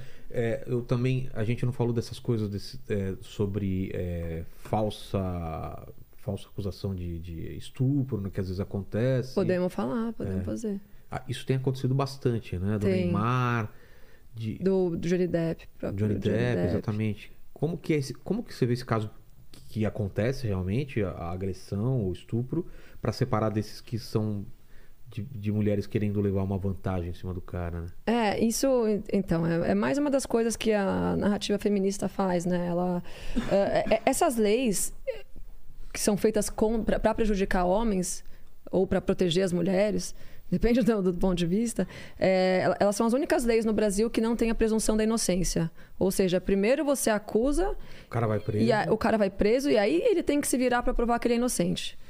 É, isso não existe no nosso Código Penal, assim, de, de nenhum outro, de nenhuma outra todo mundo é época. inocente até que se prove o contrário. Exato. Não, primeiro o cara é acusado, ele é. né, e, e aí depois ele tem que provar que ele é inocente. Isso por si só já é um baita de um absurdo, né? Então é, isso abre brecha aí para que mulheres usem isso para tirar o contato do pai com, com os filhos. Isso é usado para que as mulheres se vinguem. É, é, isso é usado para prejudicar o cara de todas as formas, né? Assim, existem o, é, o- a, a violência é, e o mau caratismo ele não é do homem, ele é do ser nem da mulher, ele é do ser humano, né? Então você vo- você tornar é- é- essa é uma lei sexista, né? Porque é uma palavra que as feministas adoram, né? Que é para dar uma conotação pejorativa a algo, mas elas são as que mais fazem uso do, do, do sexismo, porque se você está partidarizando o, o caratismo está partindo da premissa que todo homem é um estuprador em potencial ou um agressor, pô, o que, é mais se- sexista? É um absurdo isso aí, né? É, do que isso aí. Então elas, elas fazem sim muito, muito uso disso. E, e hoje, se você vai numa delegacia da mulher, é, você chega lá, você conta a história que você quiser. E elas, e, óbvio, todas as delega, a maioria das delegadas ali do, do pessoal que faz parte dessa máquina aí da delegacia da mulher já coloca ali que já escreve o que ela quer, coloca teu relato e ela, enfim, e já vai, o cara já recebe uma intimação, dependendo se a história é muito bem contada, ele já recebe um negócio que ele não pode eh, chegar a X metros da pessoa, ou seja, ela também limita a tua liberdade de ir e vir, né? Então o cara passa a ser proibido de ir a determinados mesmo ambiente, lugares eh, por uma acusação que ele tem que provar que ele não, né? E às vezes o cara não tem como provar, porque às vezes estava ele e a mulher, né? Como é que, às vezes a mulher chega sem nenhum hematoma, sem nada, ela conta uma história.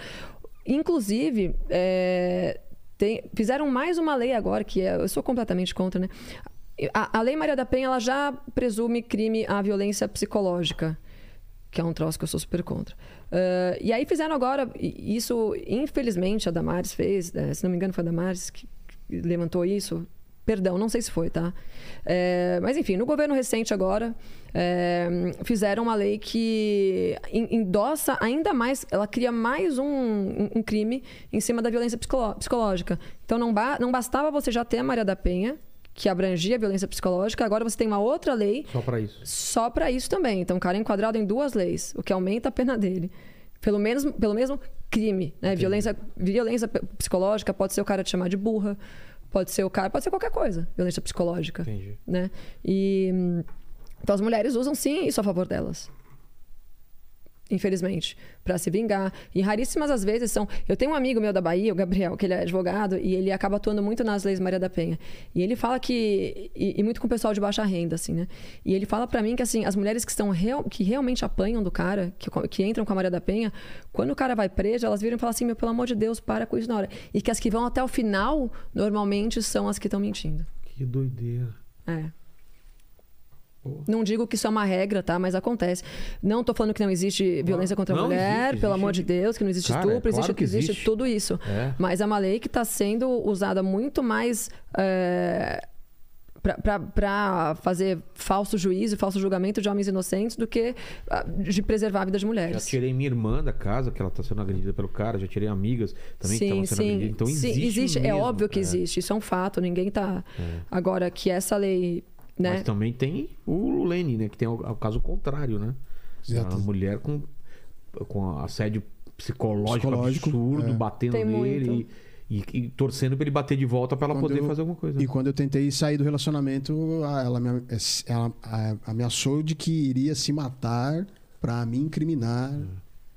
Porque... Não, tem, o, tem o caso do Paulo Blininski, vocês É, ele conhecem? veio aqui, veio aqui, contou Ah, o Paulo é fantástico. É. Contou a história dele. O cara absurdo, levou né? seis tiros, MacGyver, Seis né? tiros, Esse cara. não morreu porque Deus não quis muito mesmo.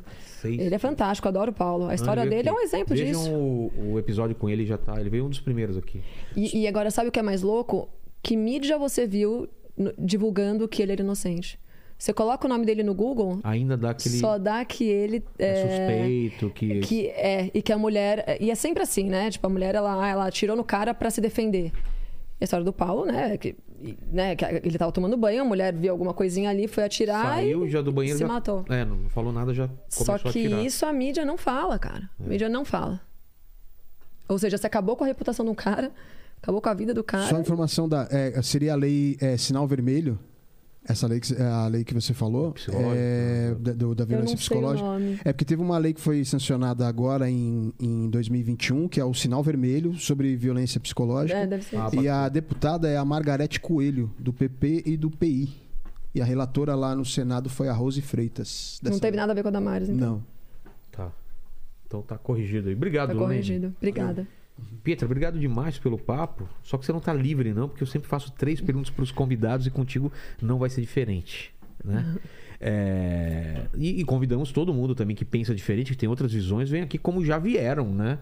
Outras visões sobre feminismo, claro. sobre vários assuntos que foram, foram falados aqui. Então fiquem à vontade, a gente escuta todos os lados, entendeu? Não é, Lene? Que daqui a pouco a gente. Exatamente. Ah, vocês só levam gente que é. Não, a gente Não. leva gente tudo quanto é Exatamente. pensamento e ideologia, né? Exatamente. Inclusive, vamos ter um debate que vai É pegar verdade. fogo segunda-feira. Segunda-feira, hein? Hein? Socialismo versus Ok, capita- ok. Vai ser com a Renata, né? Com a Renata Nossa, Barreto esse eu quero e ver. o Jabor, né? É. E, ó, e também, e faço questão, se vocês conseguirem uma feminista pra debater comigo, vai ser um prazer Mas enorme. Estamos tentando. Então está Mandem- aberto. Mandem currículos. Mandem currículos.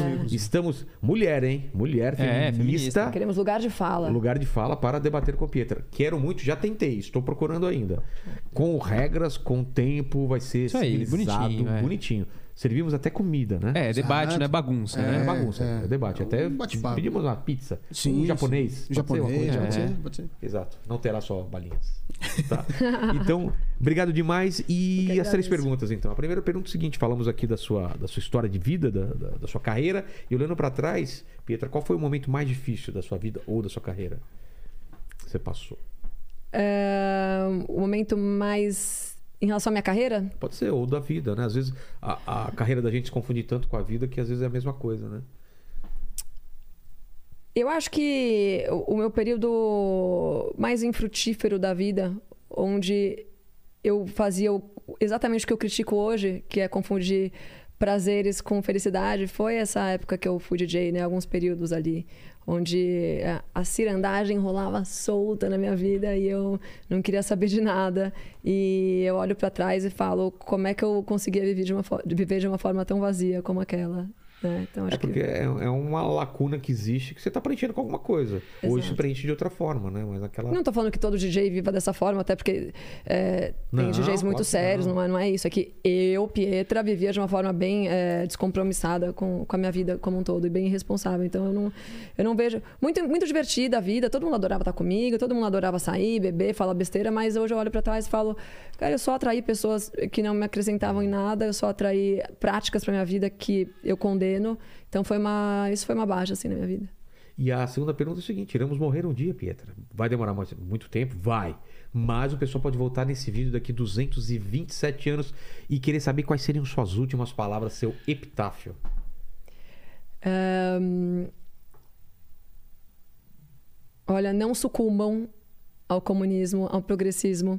Meninas, não pintem o cabelo de azul, não façam tatuagem, obedeçam seus pais, eh, sigam a fé cristã.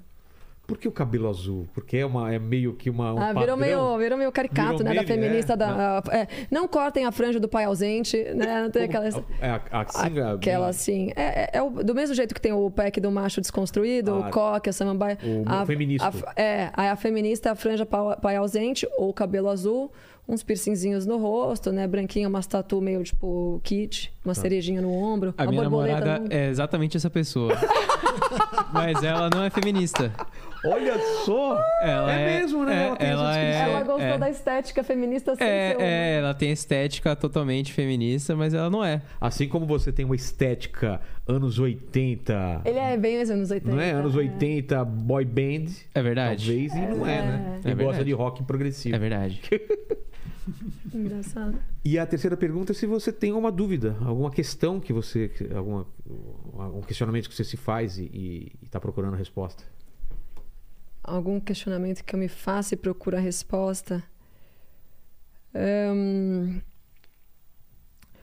Olha, eu vou falar em relação às pirâmides do Egito, viu? Tipo, Ah, eu é? acho que quando você fala aquela coisa, a história dos maias, as pirâmides, como é que aqueles caras faziam aquilo, né? Tipo, ninguém, eu não, eu não consegui uma resposta ainda Falaram que não foi convincente. escravo, não, né? É, então. Tiveram aqui que não foi, não. isso Era aí. livre, é. Eu, eu já vi. Já, já, você já trouxe o Rodrigo Arqueologia, né? Acho que ele já Já, falou já, algumas já coisas disso. falou. Eu vou. É, tem ele é bom, estudos que cara os é caras colocavam é, tiras de madeira redonda e iam arrastando. Mas mesmo assim. É, mas quando você vai pra trabalho, Machu né? Picchu, é um rolê igual, Ah, era não, do outro lado do eu não mundo. entendo, lá no não, mas é igual, é, é- é a mesma Ah, você tá falando de técnica. duas pirâmides, né? É, tipo, mesma técnica de construção em né? lugares diferentes, na- né? É muito Não, doido e tem isso. os cálculos né, dos conexão. lugares, são, lugar, são pontos estratégicos, sei lá. É, quem fez, o que comiam, de onde vieram. É, Eu né? sei, são. é, assista o episódio com o cara do Ratabaná, Rata- Ratanabá, Ah, eu vou querer que ele ver. explica tudo isso aí. É mesmo? Aí, eu quero. Claro que não, Ah, né? Eu Tebilu, né? A resposta é sempre Tebilu. Tebilu. Busquem conhecimento. Não é isso? Então é isso, gente. Obrigado demais. Obrigado, Pietra. Obrigado, Lene. Obrigado, demais. Paquito. Obrigado a namorada do Paquito, que hoje foi participante aqui mesmo sem estar aqui. É. Beijo pra ela. Tá faltando. O quê? Não vem mais por quê? Traz ela mais aí. Ela tá estudando agora de tarde, Ah, é? é. Tá bom, então. Então, e aí? Quem. O Paquito é bom de frase. O que, É que eles de escrevam? O que, que eles vão escrever na, no comentário pra gente saber que ele chegou até o final do vídeo? Pensei no. Como que é, você fala do cara lá que a, que a mãe cuida dele lá? o Pai de pet? Coque Samurai, Coque pai de Samurai. pet, dono de Samambaia. Então coloca dono de Samambaia Dono nos de Samambaia. comentários. A gente sabe que você chegou até o final. Valeu, gente. É isso. Obrigada, obrigada, Vilela.